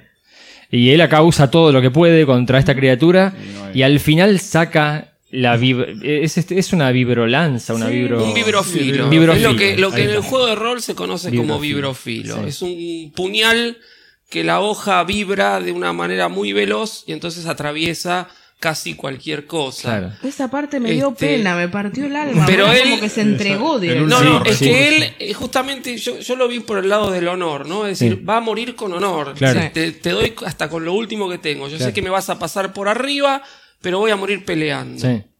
Pero es Y ahí ataca el, el, el Madhorn este, Sí. arranca, remete, y él se queda, porque fíjense que está arrodillado, mismo sí. en, en una posición muy, este, casi hasta zen, se Sí, podría decir. Y eh, apuntando el, el vibrofilo y sabiendo que le va a pasar por arriba. Sí. Sí. Y aparece La el poder, El el, poder, poder- de Baby La Yoda. poder de manito de Yoda. Yodita. Sí. que logra hacerle evitar a esta criatura Sí. Eso gigantesca. era Sí, totalmente sí, sí. inesperado. Yo no me Sí. esperaba. No, totalmente. Sí, Eh, sí, a mí sí. me hizo acordar mucho a Yoda levantando el X-Wing. Sí, claro. Sí. Sí. Totalmente. Tenés el barro, tenés. Y, y- sí, Sí. la situación, ¿no? Esa semipantanosa. Sí. Y, y además le muestran la cara al, al Baby Yoda. Sí. Haciendo Que está como haciendo mucho esfuerzo. Sí, sí, sí, de hecho se desmaya después. Queda desmayado. Claro. Logra contenerlo en el aire para frenar el avance de la criatura y cuando el mando reacciona, porque al principio no entiende qué demonios No, está no pasando, entiende qué pasa. claramente el mando no ha tenido mucho contacto con la fuerza, eh, o no se espera que una criaturita así pueda utilizarla de esa manera, le clava la vibroja y lo, lo liquida en ese momento. Vuelve- mata y cae. Queda desmayado Queda- un poco, un tiempo sí, también. ¿no? sí. Por, por- no sé cuánto tiempo es, porque como el capítulo es corto, Claro. lo hacen rápido, pero se supone que está un rato largo este, tirado ahí en el piso. Esa parte como que te da cosa porque lo ves a él preocupado, como que él se asoma viendo a ver qué le pasó. Claro. Eh, sí, es que, eh, bueno, hay, hay mucha gente que está debatiendo sobre el bebé Yoda, porque ahora no solamente se parece a Yoda, sino que encima usa la fuerza y es tremendamente poderoso. Es que esa raza Claro, supuestamente era sensible a la fuerza. Claro, no sabemos cómo se llama la raza, Yoda, eh, Yoda. Lucas nunca dijo el nombre de la raza. No, pues no quería que se indague mucho. Sí, conocemos leí- solamente a Yoda y a Yaddle. Ya- Y había otro en la vieja república también. En la vie- Ah, bueno, pero leyendas. No, no, es no, más no, eh, lo estoy buscando, sí, me enteré, lo estoy buscando, no la he leído, reconozco, no, son más de 200 novelas, no las Claro. leí todas, la estoy buscando, en cuanto aparezca Bien. voy a traer información sobre eso. Pero nunca supimos más que eso. Entonces, posibilidades. Es una raza tremendamente poderosa y entonces pueden usar la fuerza de esta manera. ¿O es el hijo de Yoda? Lo que le quita un poquito de importancia a Yoda, ¿no? Bueno, sí, Porque claro. si es como Eh, es innato, es como Yo que... lo que lo que leí es que no sé si será cierto, ¿no? Es- supongo que es un rumor, pero como que en algún capítulo de esta serie se va a revelar la raza del show. Ah, el tipo... Bueno, puede ser. Puede Vamos ser. a ver si es cierto. O ¿no? sea, se van a meter en terreno que George Lucas Claro, no quería. Que no quería. Segunda posibilidad, clon de Yoda, dijiste, Flor.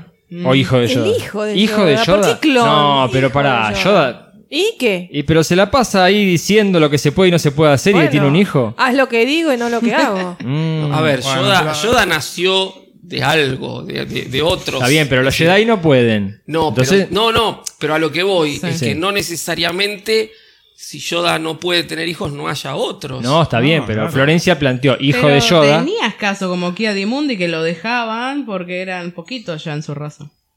Que él podía, Ah, tenía bueno. varias esposas. Hay como un permiso legal. Sí, en el caso Kia Dimundi tenía. temporada de apareamiento. tenía- Ay, no sabía esposas, eso. Bueno, bueno, Y- mira, ahí está. ¿Y será hijo de Yoda y Yaddle? Ay, no, bueno, no, no, esas cosas no. Bueno, y otra posibilidad es que sea clon de Yoda, que lo hayan clonado. Ay, basta con los clones. Bueno, Lo veo difícil. Un pariente, puede ser un, un sobrino. También, Sí, puede estar relacionado. Bueno, pero mira, vuelve el emperador, probablemente con un clon. Eh, No, no, pero sé. lo- lo- por lo que se ve en el capítulo 3, cuando lleguemos hablaremos, yo veo difícil que sea un clon. ok. Bien. Bueno. Bueno, y vemos lo que es el Vuel- huevo. Vuelve con el huevo. Zuka lo llaman los Jaguar. Cuando llega Zuka, Zuka. Y uno no imagina qué van a hacer Es con como un huevo peludo, además. Ah, una cosa, una cosa fea. asquerosa. Y decís, ¿qué van a hacer? ¿Lo van a vender? ¿Lo van a canjear? Por ahí van a criar No, un bicho yo- para arrastrar el son Claro. ¿no? Yo me lo imaginaba. ¿Sí? ¿Que lo iban a comer? Sí, sí, yo Mira. me lo imaginaba. Por ahí es un afrodisíaco. No, no, muy, Yo no muy me lo- asquerosa no me lo la esperaba, imagen. pero me encantó. No, muy, muy asqueroso. Faltaba el pancito, viste, con el. Pero eso, tam- eso también es parte de Star Wars, esa cosa de sentir que estás en un universo que te es extraño. Pero aparte debe ser deliciosísimo porque le devuelven Sí, un montón sí. de mercancía Claro.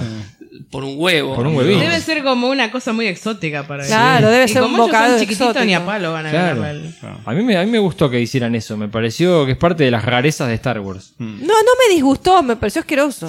Bueno, consigue todas sus partes, inclusive el inodoro que había perdido, que queda bien obvio que está el inodoro ahí al costado, y con la ayuda de Quill logra reconstruir la Razor Crest. Eso es lo único que me hizo ruido Sí. en este capítulo. Porque no vemos cuánto tiempo tardan. No, pero te debería llevarle unos días. Sí, y en la secuencia de montaje parece que estuvieron nada más que trabajando toda la noche. Bueno, Bueno. pero se dio tiempo para bañarse, pues está Eh, limpio después la armadura. Claro. Así que es lo único que me hace ruido, digamos. Tiene, tiene que ver un poco también con el tiempo interno ¿no? de la, de la Claro. serie. O- dura 38 minutos cada capítulo, más o menos. Tienen que apurar las cosas. Yo hubiera hecho la secuencia de montaje más clara de que dura varios días, por lo menos cuatro días, cinco días. Sí. Y no que parece que lo, lo arreglan ahí al toque, entre los dos en una noche ya. Sí. Pero bueno, es lo único. Tenía que resolverlo, no que podía- resolverlo. No estaba mal resuelto. Tampoco. está bien. Igual lo, lo- o sea, considerando la raza de a la que pertenece Quill, no, no lo veo tan irracional porque, por ejemplo, esa raza vos la ves Claro. en Operando Rebels. Cloud City y en Sí. Rebels también. sí. Va haciendo mantenimiento, o sea, Claro. como que son re efectivos. Claro. Este, no, justamente, es decir, el, el, el- el Lugnaut se, se sabe, además por lo que vimos en Cloud City, que son una especie de tecnológica, si Sí. se quiere. Es decir, no veo mal eso. Lo que me hace ruido es que parece como que entre dos personas lo están arreglando muy rápido. Muy rapidito. Bueno, pero no te olvides algo que en Star Wars le hemos criticado, especialmente en el Imperio, que la- el tema de las de elipsis temporales no está muy bien hecha. Sí. Eh, Cuando hablamos del entrenamiento de Luke en Dagobah, toda esa Sí. parte es como cuesta un poco entender la elipsis. Algo que quiero rescatar y no me quiero olvidar, muy Sí. importante, es la manera en que pasan de escena a escena, con esa Sí. cortinita. Sí. No lo quería dejar de mencionar, porque Sí. es muy interesante que hace referencia a la trilogía original. Claro. Sí. La Sí. cortinita, como pasamos a otra cosa. Pero bueno, lo cierto es que una vez que termina de arreglar su nave, puede volver a su casa, a su planeta. Lo hace preocupado por el- la salud, el estado de Bebé Yoda, que lo ve que está En dormido, coma. casi en coma. ¿Cuándo es el momento que bebé- el bebé Yoda se come la rana? Ah, ¿Ya pasó? Oh, pasó, Ahí, No, ahí sí. en este capítulo. Sí. Cuando regresa a pedirle ayuda a Quill, Sí. Sí. que ahí lo ves caminando y bueno, jugando con la ranita. Y se come la rana. Es buenísima Tenía hambre. A mí me hizo acordar a Jar Jar. sí. Bueno. Cuando se come la rana Sí. que está colgando. Sí, pero es más simpático bebé Yoda. No, Sí. es más simpático el bebé Yoda. sí. Van dos veces que lo mencionan a Jar Jar, ¿eh? Parece que les gustó. No, no, no. No, no, no. Bueno, eh, episodio 3. Llegamos al capítulo 3 que se titula The Sin, el, El pecado. pecado. El pecado. ¿Sí? Ese capítulo, no sé, para mí es el mejor hasta ahora. Yo, creo- yo también, yo lo, yo lo tomo de esa Te manera. deja sin aliento. Sí. Muy buena directora. Di- dirigido por Deborah Chow. Primera vez que una directora mujer está al mando de una, un producto live action con actores en Star Wars. Lo hace de manera monumental. La- la- bueno, vos, Robbie, sabes más del tema, pero los planos que elige, todo es una Sí, locura. yo este justamente lo veo más como el western clásico, ¿no? Este western que da origen Claro, al no tan género, no tan paródico, donde justamente el personaje principal eh, le cuestan más las cosas hacerlas, las va resolviendo de a poco, le cuestan, pero no las resuelve de esta forma tan paródica, si se Claro. quiere, ¿no? Entonces, este, yo lo comparo con la película de 1952, eh, High Noon, que acá en Argentina le pusieron a la hora, hora señalada, señalada. y en España solo ante el peligro. Es la de Gary Cooper. Con Gary Cooper del director Fred Cineman. Ujú. ¿no? Este, donde Gary Cooper tiene justamente que eh, Tenemos, enfrentarse- perdón, hay un bebé Yoda acá en el hay fondo un que está bebé buenísimo. Yoda, sí. Este, que quiere dar testimonio, Quiere Yoda. tal cual. Este, donde justamente el personaje de Gary Cooper se tiene que enfrentar a una serie de eh, asesinos que vienen a buscarlo y nadie lo quiere ayudar, ¿no? Y Sí. está solo y le cuesta justamente, no es como en el western spaghetti que con una sola carga de revólver puede matar a varios, Sí. sino que ir venciendo a cada uno de estos enemigos le cuesta. Y yo Claro. lo veo así a el, el- el accionar de mando en este capítulo. Sí. ¿no? Y además, bueno, tenemos, ya vamos a llegar a, a- a cada etapa, este, tenemos diversas este, situaciones icónicas ¿no? Sí. del, del- del western. Sí. Lo interesante es que la directora, esta Deborah Chow, ya ha sido confirmada como directora de todos los capítulos de Kenobi, ¿no? Los seis episodios de Los seis la serie episodios. de Kenobi, sí. sí. O sea que tenemos más que esperanza. Sí, a mí me encantó cómo dirigió este, este episodio. Así, además, bueno, lo que resaltaba Robbie, tiene muchas más escenas de acción, es como se pone en el tono mucho más serio. Sí, sí, es, ese es el capítulo a mí es el que se me hizo más rápido Sí. de todos, porque justamente te- la acción te lleva constantemente hacia adelante, más allá de que tenemos flashbacks más reveladores, Sí. la acción te lleva constantemente hacia adelante. Y Encima el título, el Sí. pecado. del- Sí. Que ahora veremos. Para mí se desarrolla en tres pecados Sí, distintos. para mí son varios pecados Sí. también. Bueno, empezamos llegando a casa, vemos que la nave sale del hiperespacio, aterriza, ah, el planeta se ve cada vez más Zulus acá. ¿Viste? Sí, Sí. se ve con los ríos de lava. Me encanta porque hay, eh, justo cuando están caminando en el espaciopuerto, aterriza, creo que es una U-Wing o algo por el estilo, Sí. Sí. y el viento que genera le mueve las orejitas a ellos. Sí, esa parte es muy... Eh, to- ¿Todos esperábamos que entregara la presa o alguno ya creía que acá el mandaloriano traicionaba sus principios? No, no, yo me lo esperaba. El Que cumpliera con el capítulo contrato. Más tradicional, Sí. cumple con el contrato. Va, lo que pasó. Sí. Es decir, Y yo esperaba que él, o sea, yo, para mí él tiene una relación con el bebé porque los dos son huérfanos, es como un lazo, y es como que él se ve reflejado en él. Tal cual, tal cual. Ya encima en un flashback, que después lo vamos a mencionar, veo un paralelismo con la visión del bebé, cómo el bebé ve cómo se le cierra su huevito y cómo Sí. él recuerda eso. Sí, sí, Es como- totalmente. M- más que esta cosa que muchos han, han referenciado de el lobo solitario del cachorro, ¿sí? la relación padre-hijo, lo veo con esto que vos decís, de, de- me veo identificado. Sí, los Es- dos son es- huérfanos. Sí, tal cual, totalmente. Eh, bueno, llegamos ahí al, caminamos por el espacio puerto y se produce la entrega y el cobro de la recompensa. Y finalmente entendemos lo que era un cantono. A mí me gustó la relación que se establece entre los troopers Sí, y Mando Sí. cuando él llega, que se ve un poco esto de que él quiere proteger al Baby Yoda cuando... Porque él, Ah, lo, va, sí, él lo va llevando con, con el control de la muñeca, digamos, ¿no? Y el otro lo agarra y tironea y le dice, más despacio, y como no te metas, claro, ¿viste? claro. Es una cosa para Este, ellos. claro. Sí.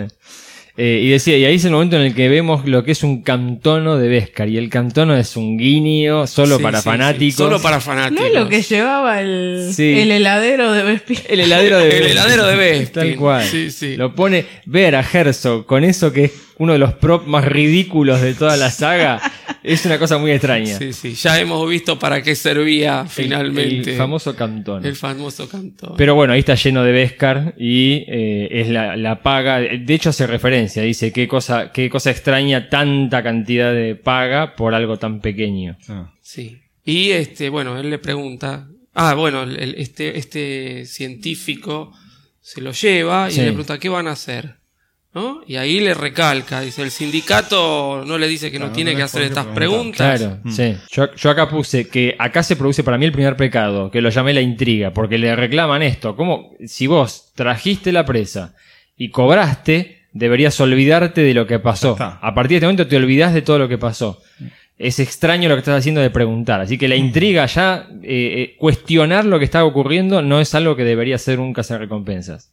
Es para mí el primero de, de los pecados. Sí, yo lo tomé más que nada por él justamente romper este lazo que no quiero romper. Sí, A pesar de que no lo quiero entregar, lo entrego porque necesito la recompensa. Y Sí, está la avaricia. Entonces, para mí ahí justamente Claro. está el primer pecado, viene más por ese lado, pero es la misma escena. Claro, tal ¿No? cual. Porque encima se queda mirándolo y lo sopesa y se queda y es como que no Sí. se decide. Yo esperaba que sacara el blaster y empezara. Ahí nomás. claro. Se lleva, se termina llevando a todo ese Beskar y se dirige a- de vuelta a la guarida de los mandalorianos. ¿No va primero a hablar con Gris Carga? No, primero va a la guarida. Primero va a la guarida. guarida, lleva todo el Beskar y vemos que empiezan a aparecer además Ah, otros sí, mandalorianos. Yo puse el mando bully porque viene un matón Sí. grande que viene a apurarlo. Eh, en Wikipedia le pusieron nombre a este mandaloriano. Ah, mira. Yo me fijé, en IMDB no dice nada, no me fijé en los títulos, pero dicen que es Paz Bisla. Ah, bueno, del clan. Ah, Bisla. es Ahí te das descendiente cuenta la de actitud que tiene. Ojo, sí. Sí, porque lo- la actitud, lo que, lo que le dice, lo que le recrimina es muy fuerte.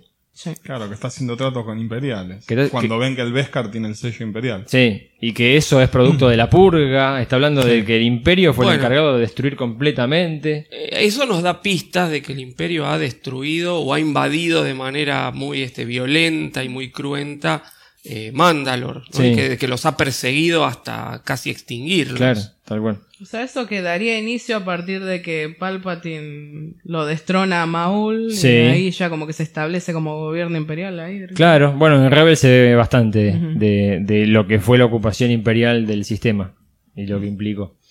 Eh, de- se produce ahí una, un encontronazo, de hecho se terminan agarrando de las manos, se, se ponen el- la, la vibrohoja en la garganta casi, Sí, cuando el otro le quiere sacar el casco. Sí. sí. Siguen reforzando esto de el mando nunca se debe sacar el casco. Sí. Que quizás no es tan importante, hasta ha dado lugar a chistes, y no se saca nunca el casco, ni cuando va a dormir se saca el casco. No, eso yo creo que tiene un poco que ver con estas nuevas costumbres que hablábamos hace un rato. Porque Sí. tanto en Clone Wars como en Rebels Claro, se sacan el casco. claro. ¿no? Es decir, no hay motivos por los cuales este, no deberían sacarse Yo el creo que el motivo lo dice la forjadora después cuando le dice al mandaloriano, cuando elegimos el camino del Mandalor, elegimos ser cazadores pero también presas. Sí. Más esto que decíamos, que era huérfano, me parece que estamos en un conjunto de gente que ninguno de ellos es mandaloriano. Mm. Y Se como que protegen su identidad. por- Protegen, se, se asumen como mandalorianos y por lo tanto tenés que tener siempre el casco para ser esa persona que elegiste Y ser. se impone una nueva frase. Ese. Sí, Pone sí. una nueva frase. Con un alto, alto metamensaje. O sea, se vienen remeras. Sí, sí, cuando dice este es el modo. This This is the way. way. This is the way. Este es el modo Disney. Este, este es el modo. sí. Así se hace Star Wars. Sí, tal cual. Eh, bueno, y finalmente se produce la forja de todo este Beskar que trajo que le alcanza para hacerse toda la armadura nueva. Muy cultura de videojuego moderno. Sí, me hacía acordar a Destiny la forjadora por sí, momentos. sí, ¿no? tal cual, tal Sí. cual. Eh, Encima- Igual todo, todo parece indicar que es como la líder o, o es una de las personas más sabias dentro de esa comunidad. Claro, pareciera como que al tener el, el conocer la habilidad de forjar le, le ponen un puesto así más jerárquico. Es como la voz cantante. Sí. Y es la Ah, que le otorga, les, le sugiere el arma esta que me llamó la atención. Sí, ¿cómo se llama? Pajaritos me sale, pero ¿cómo, ¿cuál es el Sí, nombre? que eh, aves. Sí, eh, le dice- Aves sí, silenciosas, aves silenciosas. Sí, Sí. puede ser. Sí, creo que sí. Está lleno de plantados y recuperaciones. Sí, sí. Todo el tiempo, en cada capítulo. Nos hemos olvidado de un plantado de recuperación muy importante en este capítulo. Eso Sí. pasa por el, el- El apuro. El sí, apuro. La ansiedad. ¿no? Cuando está llevando al Baby Yoda Sí. al planeta, se despierta, se Ay, baja del cierto, huevito y le desatornilla la bolita No, de la palanca de cambio, hermoso, podemos hermoso, decir. hermoso. Y él le saca la bolita y, Y le le dice, no es un juguete, y no la vuelve a atornillar, No. la deja ahí en un Sí, costadito. Sí, tal cual. Eh, bueno, obviamente, de, de vuelta, con la, durante la forja, con cada golpe se activan recuerdos y extienden un poco más esa visión que habíamos visto antes, de los padres abandonándolo Ah. en el medio de un combate, pero ahora vemos qué combate es. Sí, Sí. contra los droides este, de la Federación de Comercio, Sí. contra los droides separatistas. Y el tema acá es que como no lo vemos al mandaloriano, no tenemos una idea muy fina de la edad que tiene. Entonces no, es medio complicado eh, ubicar todo lo que está pasando. Temporalmente. Eh, exactamente. Claro, pero fue durante... Estar- Claro, sí, sí, durante la. la Durante guerra las guerras civil, clon, él era un nene clon. que tendría, no sé, Sí. 11 años, 10, 11 años No, tiene. menos. Un poquito menos. me ¿Menos? Sí, por 6, la- 7 años le doy. Por yo. las características de los padres, para mí era una colonia o algo que no tenía nada que ver con Mandalor. Yo creo que. Sí, sí, No se sí. ven mandalorianos. No. No, pues se ve toda arios. gente Sí. civil, Civil, corriendo. claro, sí. sí. Sí. Atacados por estos droides. Maravilloso los Battle Droid, estos, los Super Battle Droid. bueno. Que, que cuando los ves en las precuelas, en episodio 3, se usan todo el tiempo para hacer chistes y cosas graciosas. Y acá los ves terroríficos. Me hicieron acordar a los silones de la Galáctica Nueva. Tienen, tienen ese estilo. Sí, tenés razón. Sí. Eh, especialmente cuando se ve que claramente han matado a los padres con una explosión y abren la guarida y lo está sacando uno Y de ahí estos. yo justo vi el paralelismo con el huevito, la visión del Baby Yoda cuando, Cuando ve que se cierra, le cierra. Tal cual. Para mí que es esa la relación. Sí, sí, sí, tal cual. Yo espero, vamos a ver, porque este, este flashback se va a ir este, Ampliando, extendiendo. sí. Seguro. Tal vez lo rescaten los mandalorianos. Sí, Y totalmente. él ahí adoptan. ingresa, por eso es un, ex- un expósito, porque no es un mandaloriano puro, digamos. Claro, tal cual. Vamos a ver si se da. Tal cual. Bueno, ahora sí que tiene su armadura reluciente, se dirige a verlo a, A Griff. Griff. Que de hecho le dijeron, si te vas a hacer la armadura de Beskar, vas a levantar la atención de mucha gente. Mm. No solamente mandalorianos, sino el resto. Y cuando entra ahí todo re flashero, quedan todos... Sí. como nuevo. Todos se dan vuelta a verlo. Griff carga, lo saluda a los gritos, como diciendo, este sí me funciona, porque acabo de despedir a uno que le había fallado. Que le había fallado. Sí. sí. O sea, es tipo, este es mi pollo. Claro, este sí, este es el que hace el trabajo que yo quiero. Y bueno, eh, ahí está la primera pregunta, porque él le dice cuántos tenían o cuántos sabían de esta recompensa. Y ahí Griff le dice, todos, Todos. Pero el único que la pudo lograr fuiste vos. claro, tal cual. Eh, le muestra que él también había cobrado con una, unos Beskar. Un par de Los placas tiene ahí de guardados, Sí, plan- sí. plantados. Otro planta. Sí, A ver, y también la corrupción. Porque no le dice el sindicato No, tiene- claro. dice, ahora soy un hombre rico Me y le muestra, eh, me virlé los Vescar. Claro. En este encuentro entonces le dice que quiere todas las misiones posibles y le, le- le da ahí a elegir. ¿Sí? Y él se queda con la más cara, creo que era, ¿no? La que daba más, más La, pago. sí, la más cara que tiene que encontrar a un Moncal. Y lo más lejos posible. Sí, Para lo mí más que él se quiere olvidar Sí, rápido, por sí, eso. Y cual. se establece otra vez la conversación de qué va a pasar con el Baby Yoda. Sí, Es muy importante. Sí.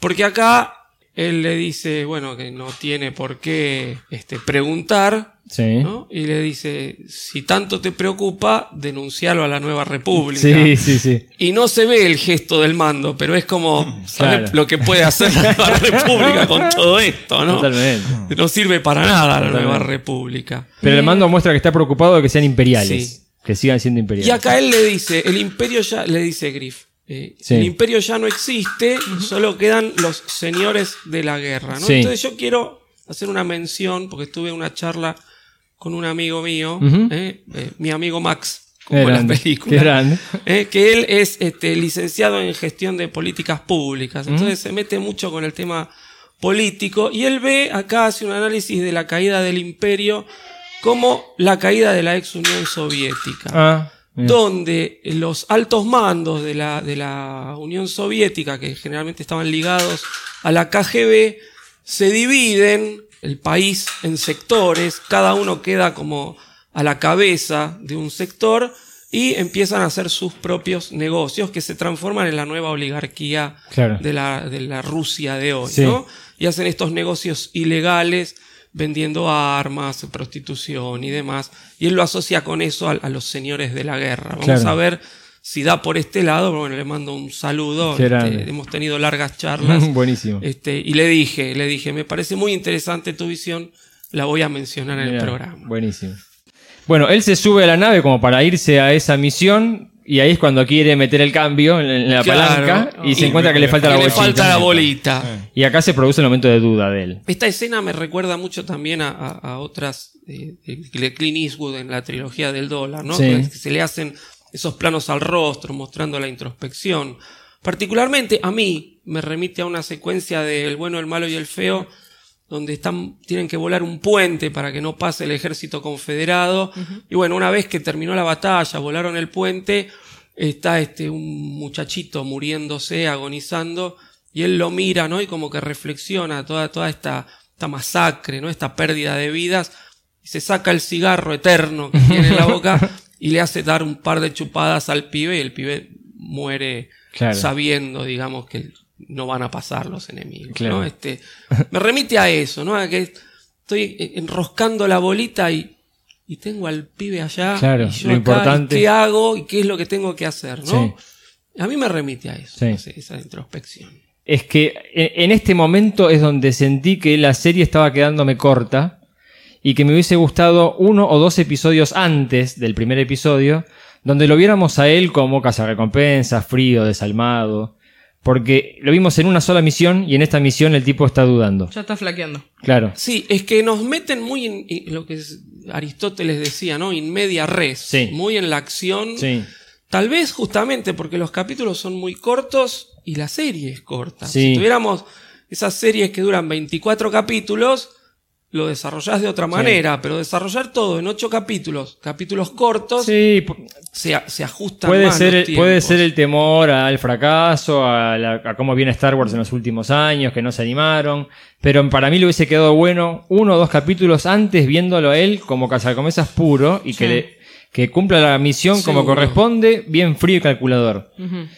Eh, pero sí, se nota que este es el momento de quiebre. Acá es donde él dice, hasta acá llegué como cazacompensas y a partir de ahora me convierto en otra cosa, porque voy a cometer el nuevo pecado, que es ir al rescate. Pasa de ser cazador Sí. a presa. Exacto, directamente. tal cual. a, a- a incumplir el contrato, Claro, digamos, ¿no? claro. O, o su promesa de, de respetar este, este acuerdo tácito entre Sí. te entregué a, la- a lo que vos me Y pediste. me tengo que chao, olvidar, me y me tengo que olvidar.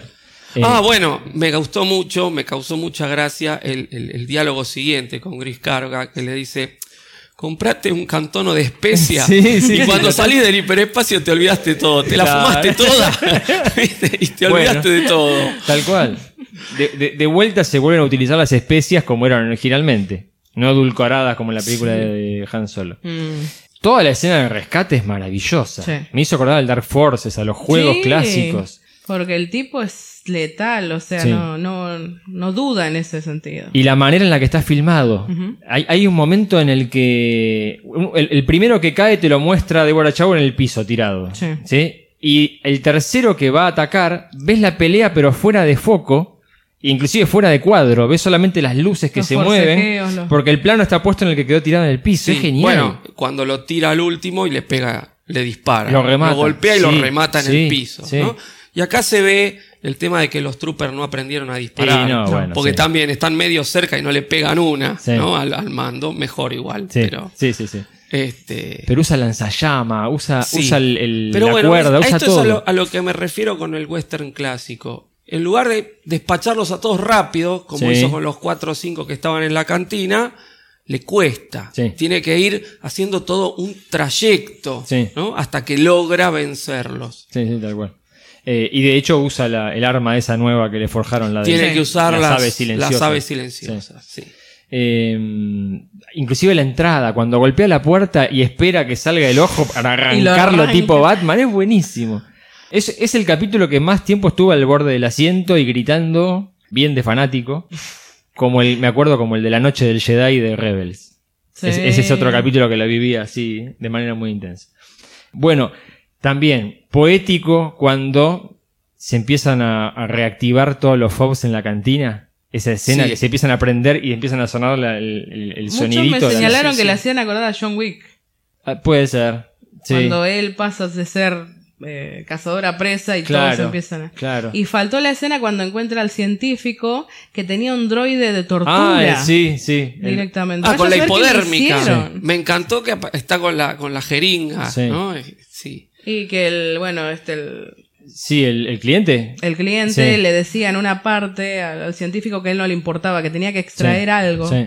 Y nunca vamos a saber qué era. lo que No, eso yo lo asumí. Sí, tenés razón, nos habíamos olvidado de comentar eso. Yo asumí como que le tienen que sacar material genético. Midiclorianos. Ahí sí, tal vez para hacer clones. Sí. Puede ser. ¿eh? Es decir, por eso yo no creo que este bebé Yoda sea un clon de Yoda, Sí. sino que es algo, un, un- un niño de esa raza y que sí lo quieren clonar. ¿Vos Sí. no habías dicho que el, el- el científico tenía como el símbolo de De camino? Sí, le descubrieron eh, porque ¿Cómo salieron las cartas tops. Ah. Y en las cartas tops encontraron que en el hombro tiene el, El emblema. el emblema de los clonadores de camino. Entonces creen que viene por ese lado. El uniforme se parece bastante. Eh, y me, me gustó que en esta escena le dice qué le estás haciendo, pero se refiere como it en inglés, como si fuera una cosa o un animal. ¿Sí? Esa es la manera en la que el se refiere, se refiere a bebé Yoda. Porque estaba la duda de si es un nene o una nena de la raza de Yoda. Mm. Pero el médico cuando le contesta habla de him, habla de él. Sí. ¿sí? Así que sería un bebé Yoda, un Yodita. Sí, yo lo tomé como que era un varón porque Yaddle en episodio 1 tiene rasgos ligeramente distintos. Bueno, pero no sé en bebé si se notará. No sé. Y la peluca. Pero- Era pelirroja Yodel, ¿no? Era-. Es decir, tiene, tiene las orejas de otra forma, ¿no? Claro. Entonces yo lo vi más como un varón. Claro. No quiere decir nada igual, pero bueno, me dio esa impresión. Eh, pero bueno, la escena esa que se reactivan los Fox me encantó, como se empiezan a aprender. Es como que dice, la presa está de vuelta suelta. Sí, sí. No, no, pero yo no lo tomé tanto como la presa. Lo tomé como hay que matar al mandaloriano. Sí. ¿Sí? Sí, sí. Sí, no que se le escapó el bebé Yoda. Él es la nueva presa. La es nueva, la nueva presa, es el mandaloriano. Ah, la pipeta. Y vos fíjate que inmediatamente después de esa escena lo muestran a él caminando por la calle. Sí. La cámara, en lugar de seguirlo, se queda estática. Se ve de fondo a otro cazarrecompensa que se le activa Y lo Claro. empieza a el seguir. FOB y lo empieza a seguir a Claro. él. Bien. Yo lo tomé como que él es la nueva presa. Como Puede ser. decía, a mí particularmente John Wick no me atrajo, pero como vos dijiste bien, Lía, es es ahora el, el John Wick del- Claro. del, capítulo. Puede ser, puede ser. Eh, se produce la, la clásica emboscada en el pueblo del oeste, donde queda rodeado. De hecho, se sube a la, a la carreta y a la diligencia al costado Sí. como para escapar. Toda esa escena de tiroteo está buenísima.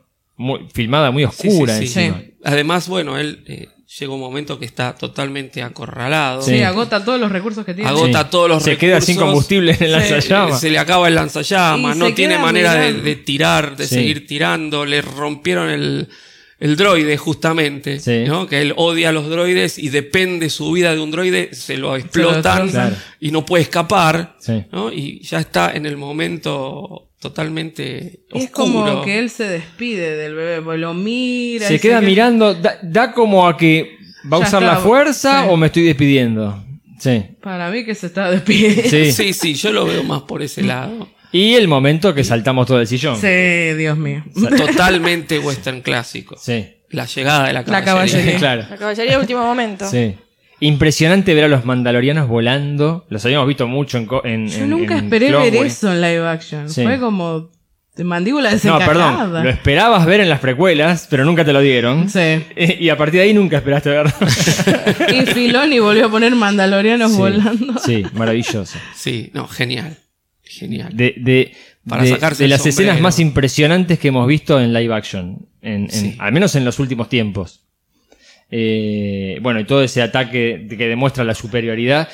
Que ellos también dijeron, siempre salimos de a uno de la guarida. Sí, sí. o sea, es Tú- como que también se están revelando los mandos. No solamente que él ha dejado de comportarse como un cazarrecompensa, está rompiendo todo el código, sino que encima ellos también están rompiendo ese código interno y secreto que tenían. Bueno, y Mando le dice, vamos a tener que buscar un refugio nuevo. Claro. Y el otro dice, no importa, this is the way. Esta es la forma, este es el modo, tal cual.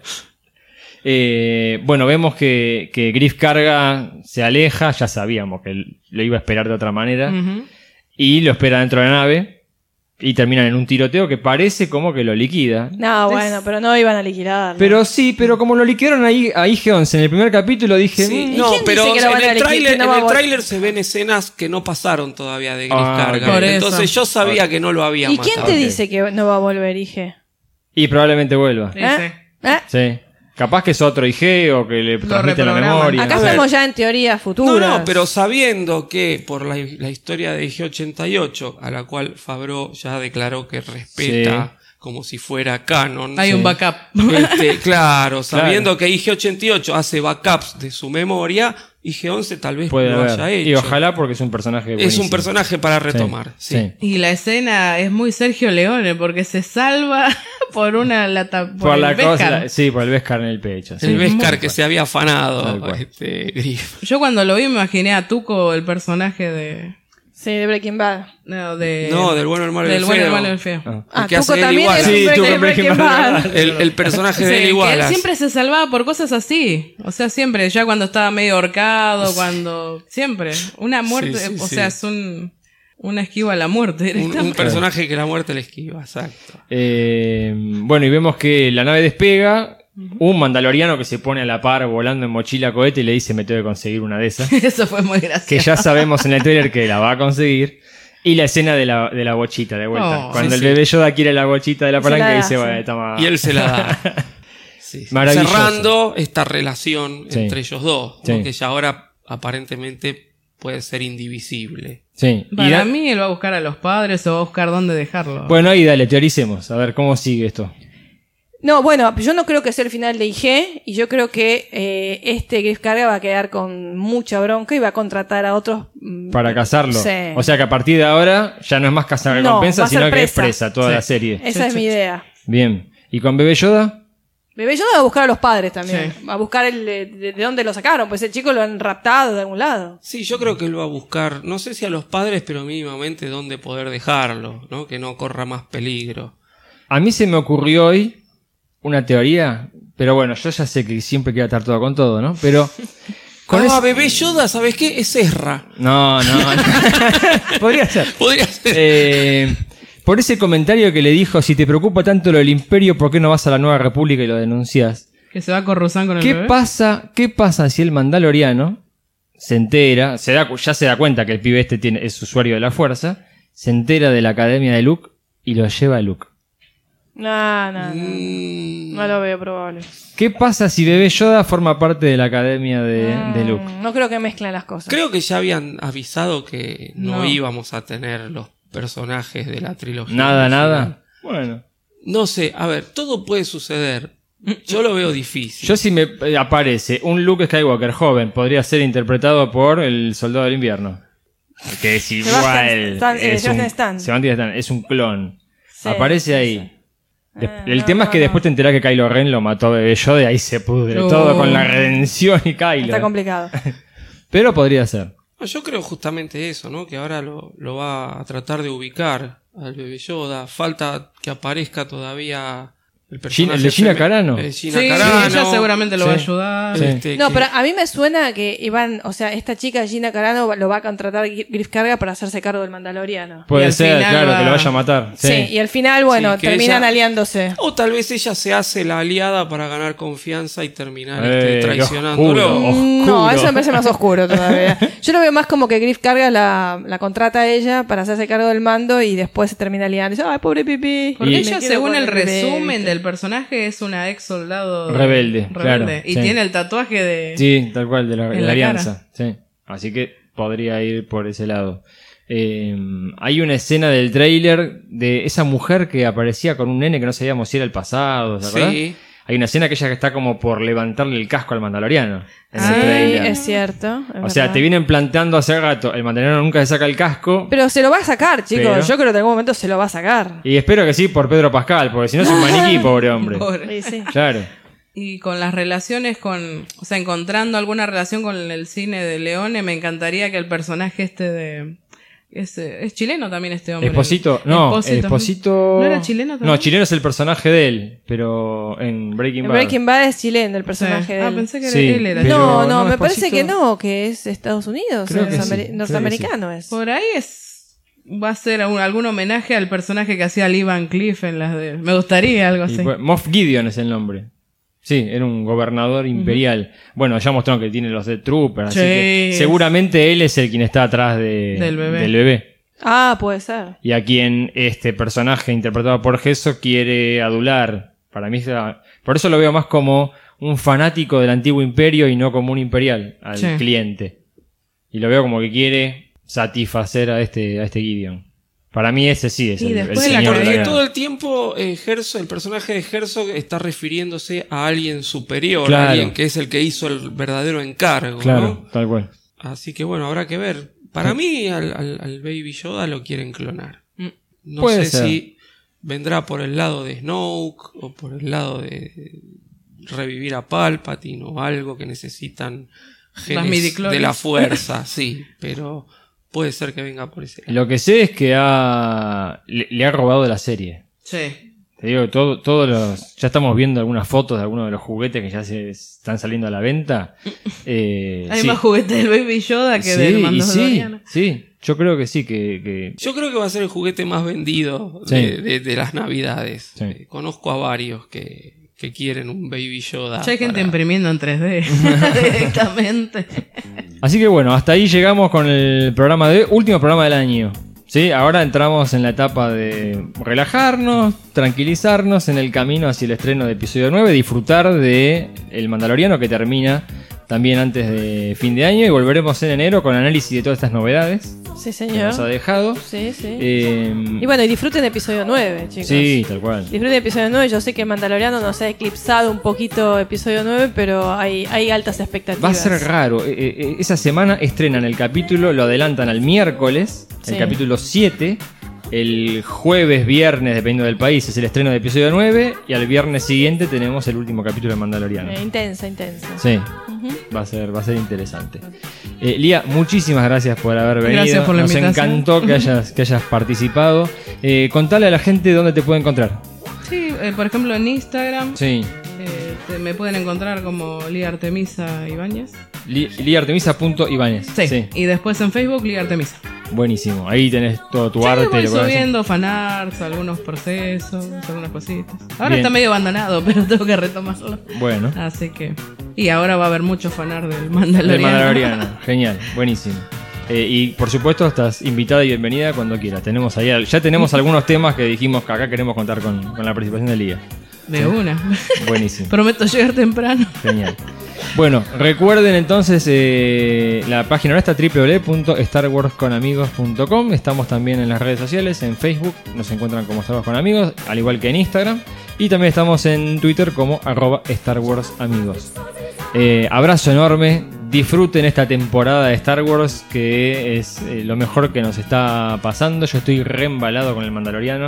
Hoy en día te digo, es lo que más me gusta de Star Wars desde el regreso del Jedi.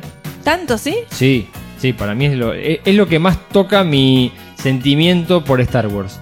Que yo siempre digo que mi película preferida es La Guerra de las Galaxias. así Claro, que bueno, sí, puede ser por ese lado. Teniendo en cuenta eso, obviamente. sí, es lo que más se parece a, lógico. a, A New Hope, a seguro. New Hope, sí, tal cual.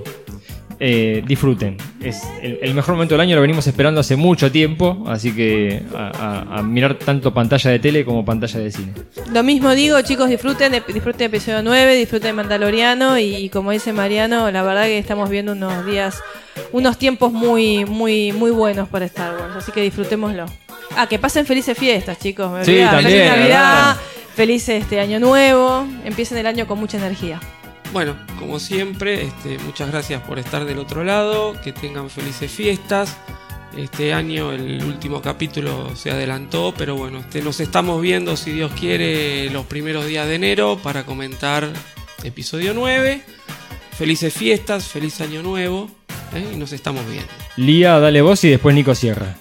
Muchas felicidades, coman mucho pan dulce y cuidado con la cañita pescadora, La como cañita pescadora de goma, qué grande. Bueno, y Nico, quedaste para darle el cierre.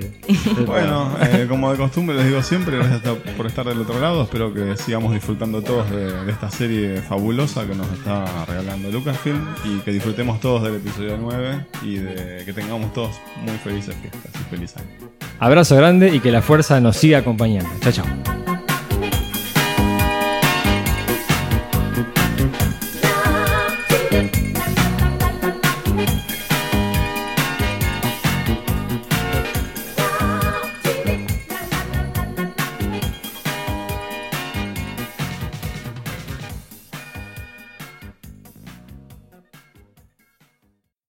Justamente lo veo más como el western clásico, Sí. digamos, el- o, el, o el western eh, eh, que da origen al género, ¿no? Donde el, el personaje del Mandaloriano es este un personaje.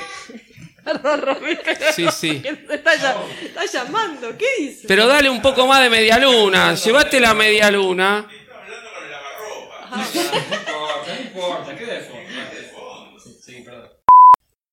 Sí. Terminé, sí, pero le voy a hacer un, cie- voy a hacer un cierre al episodio 1.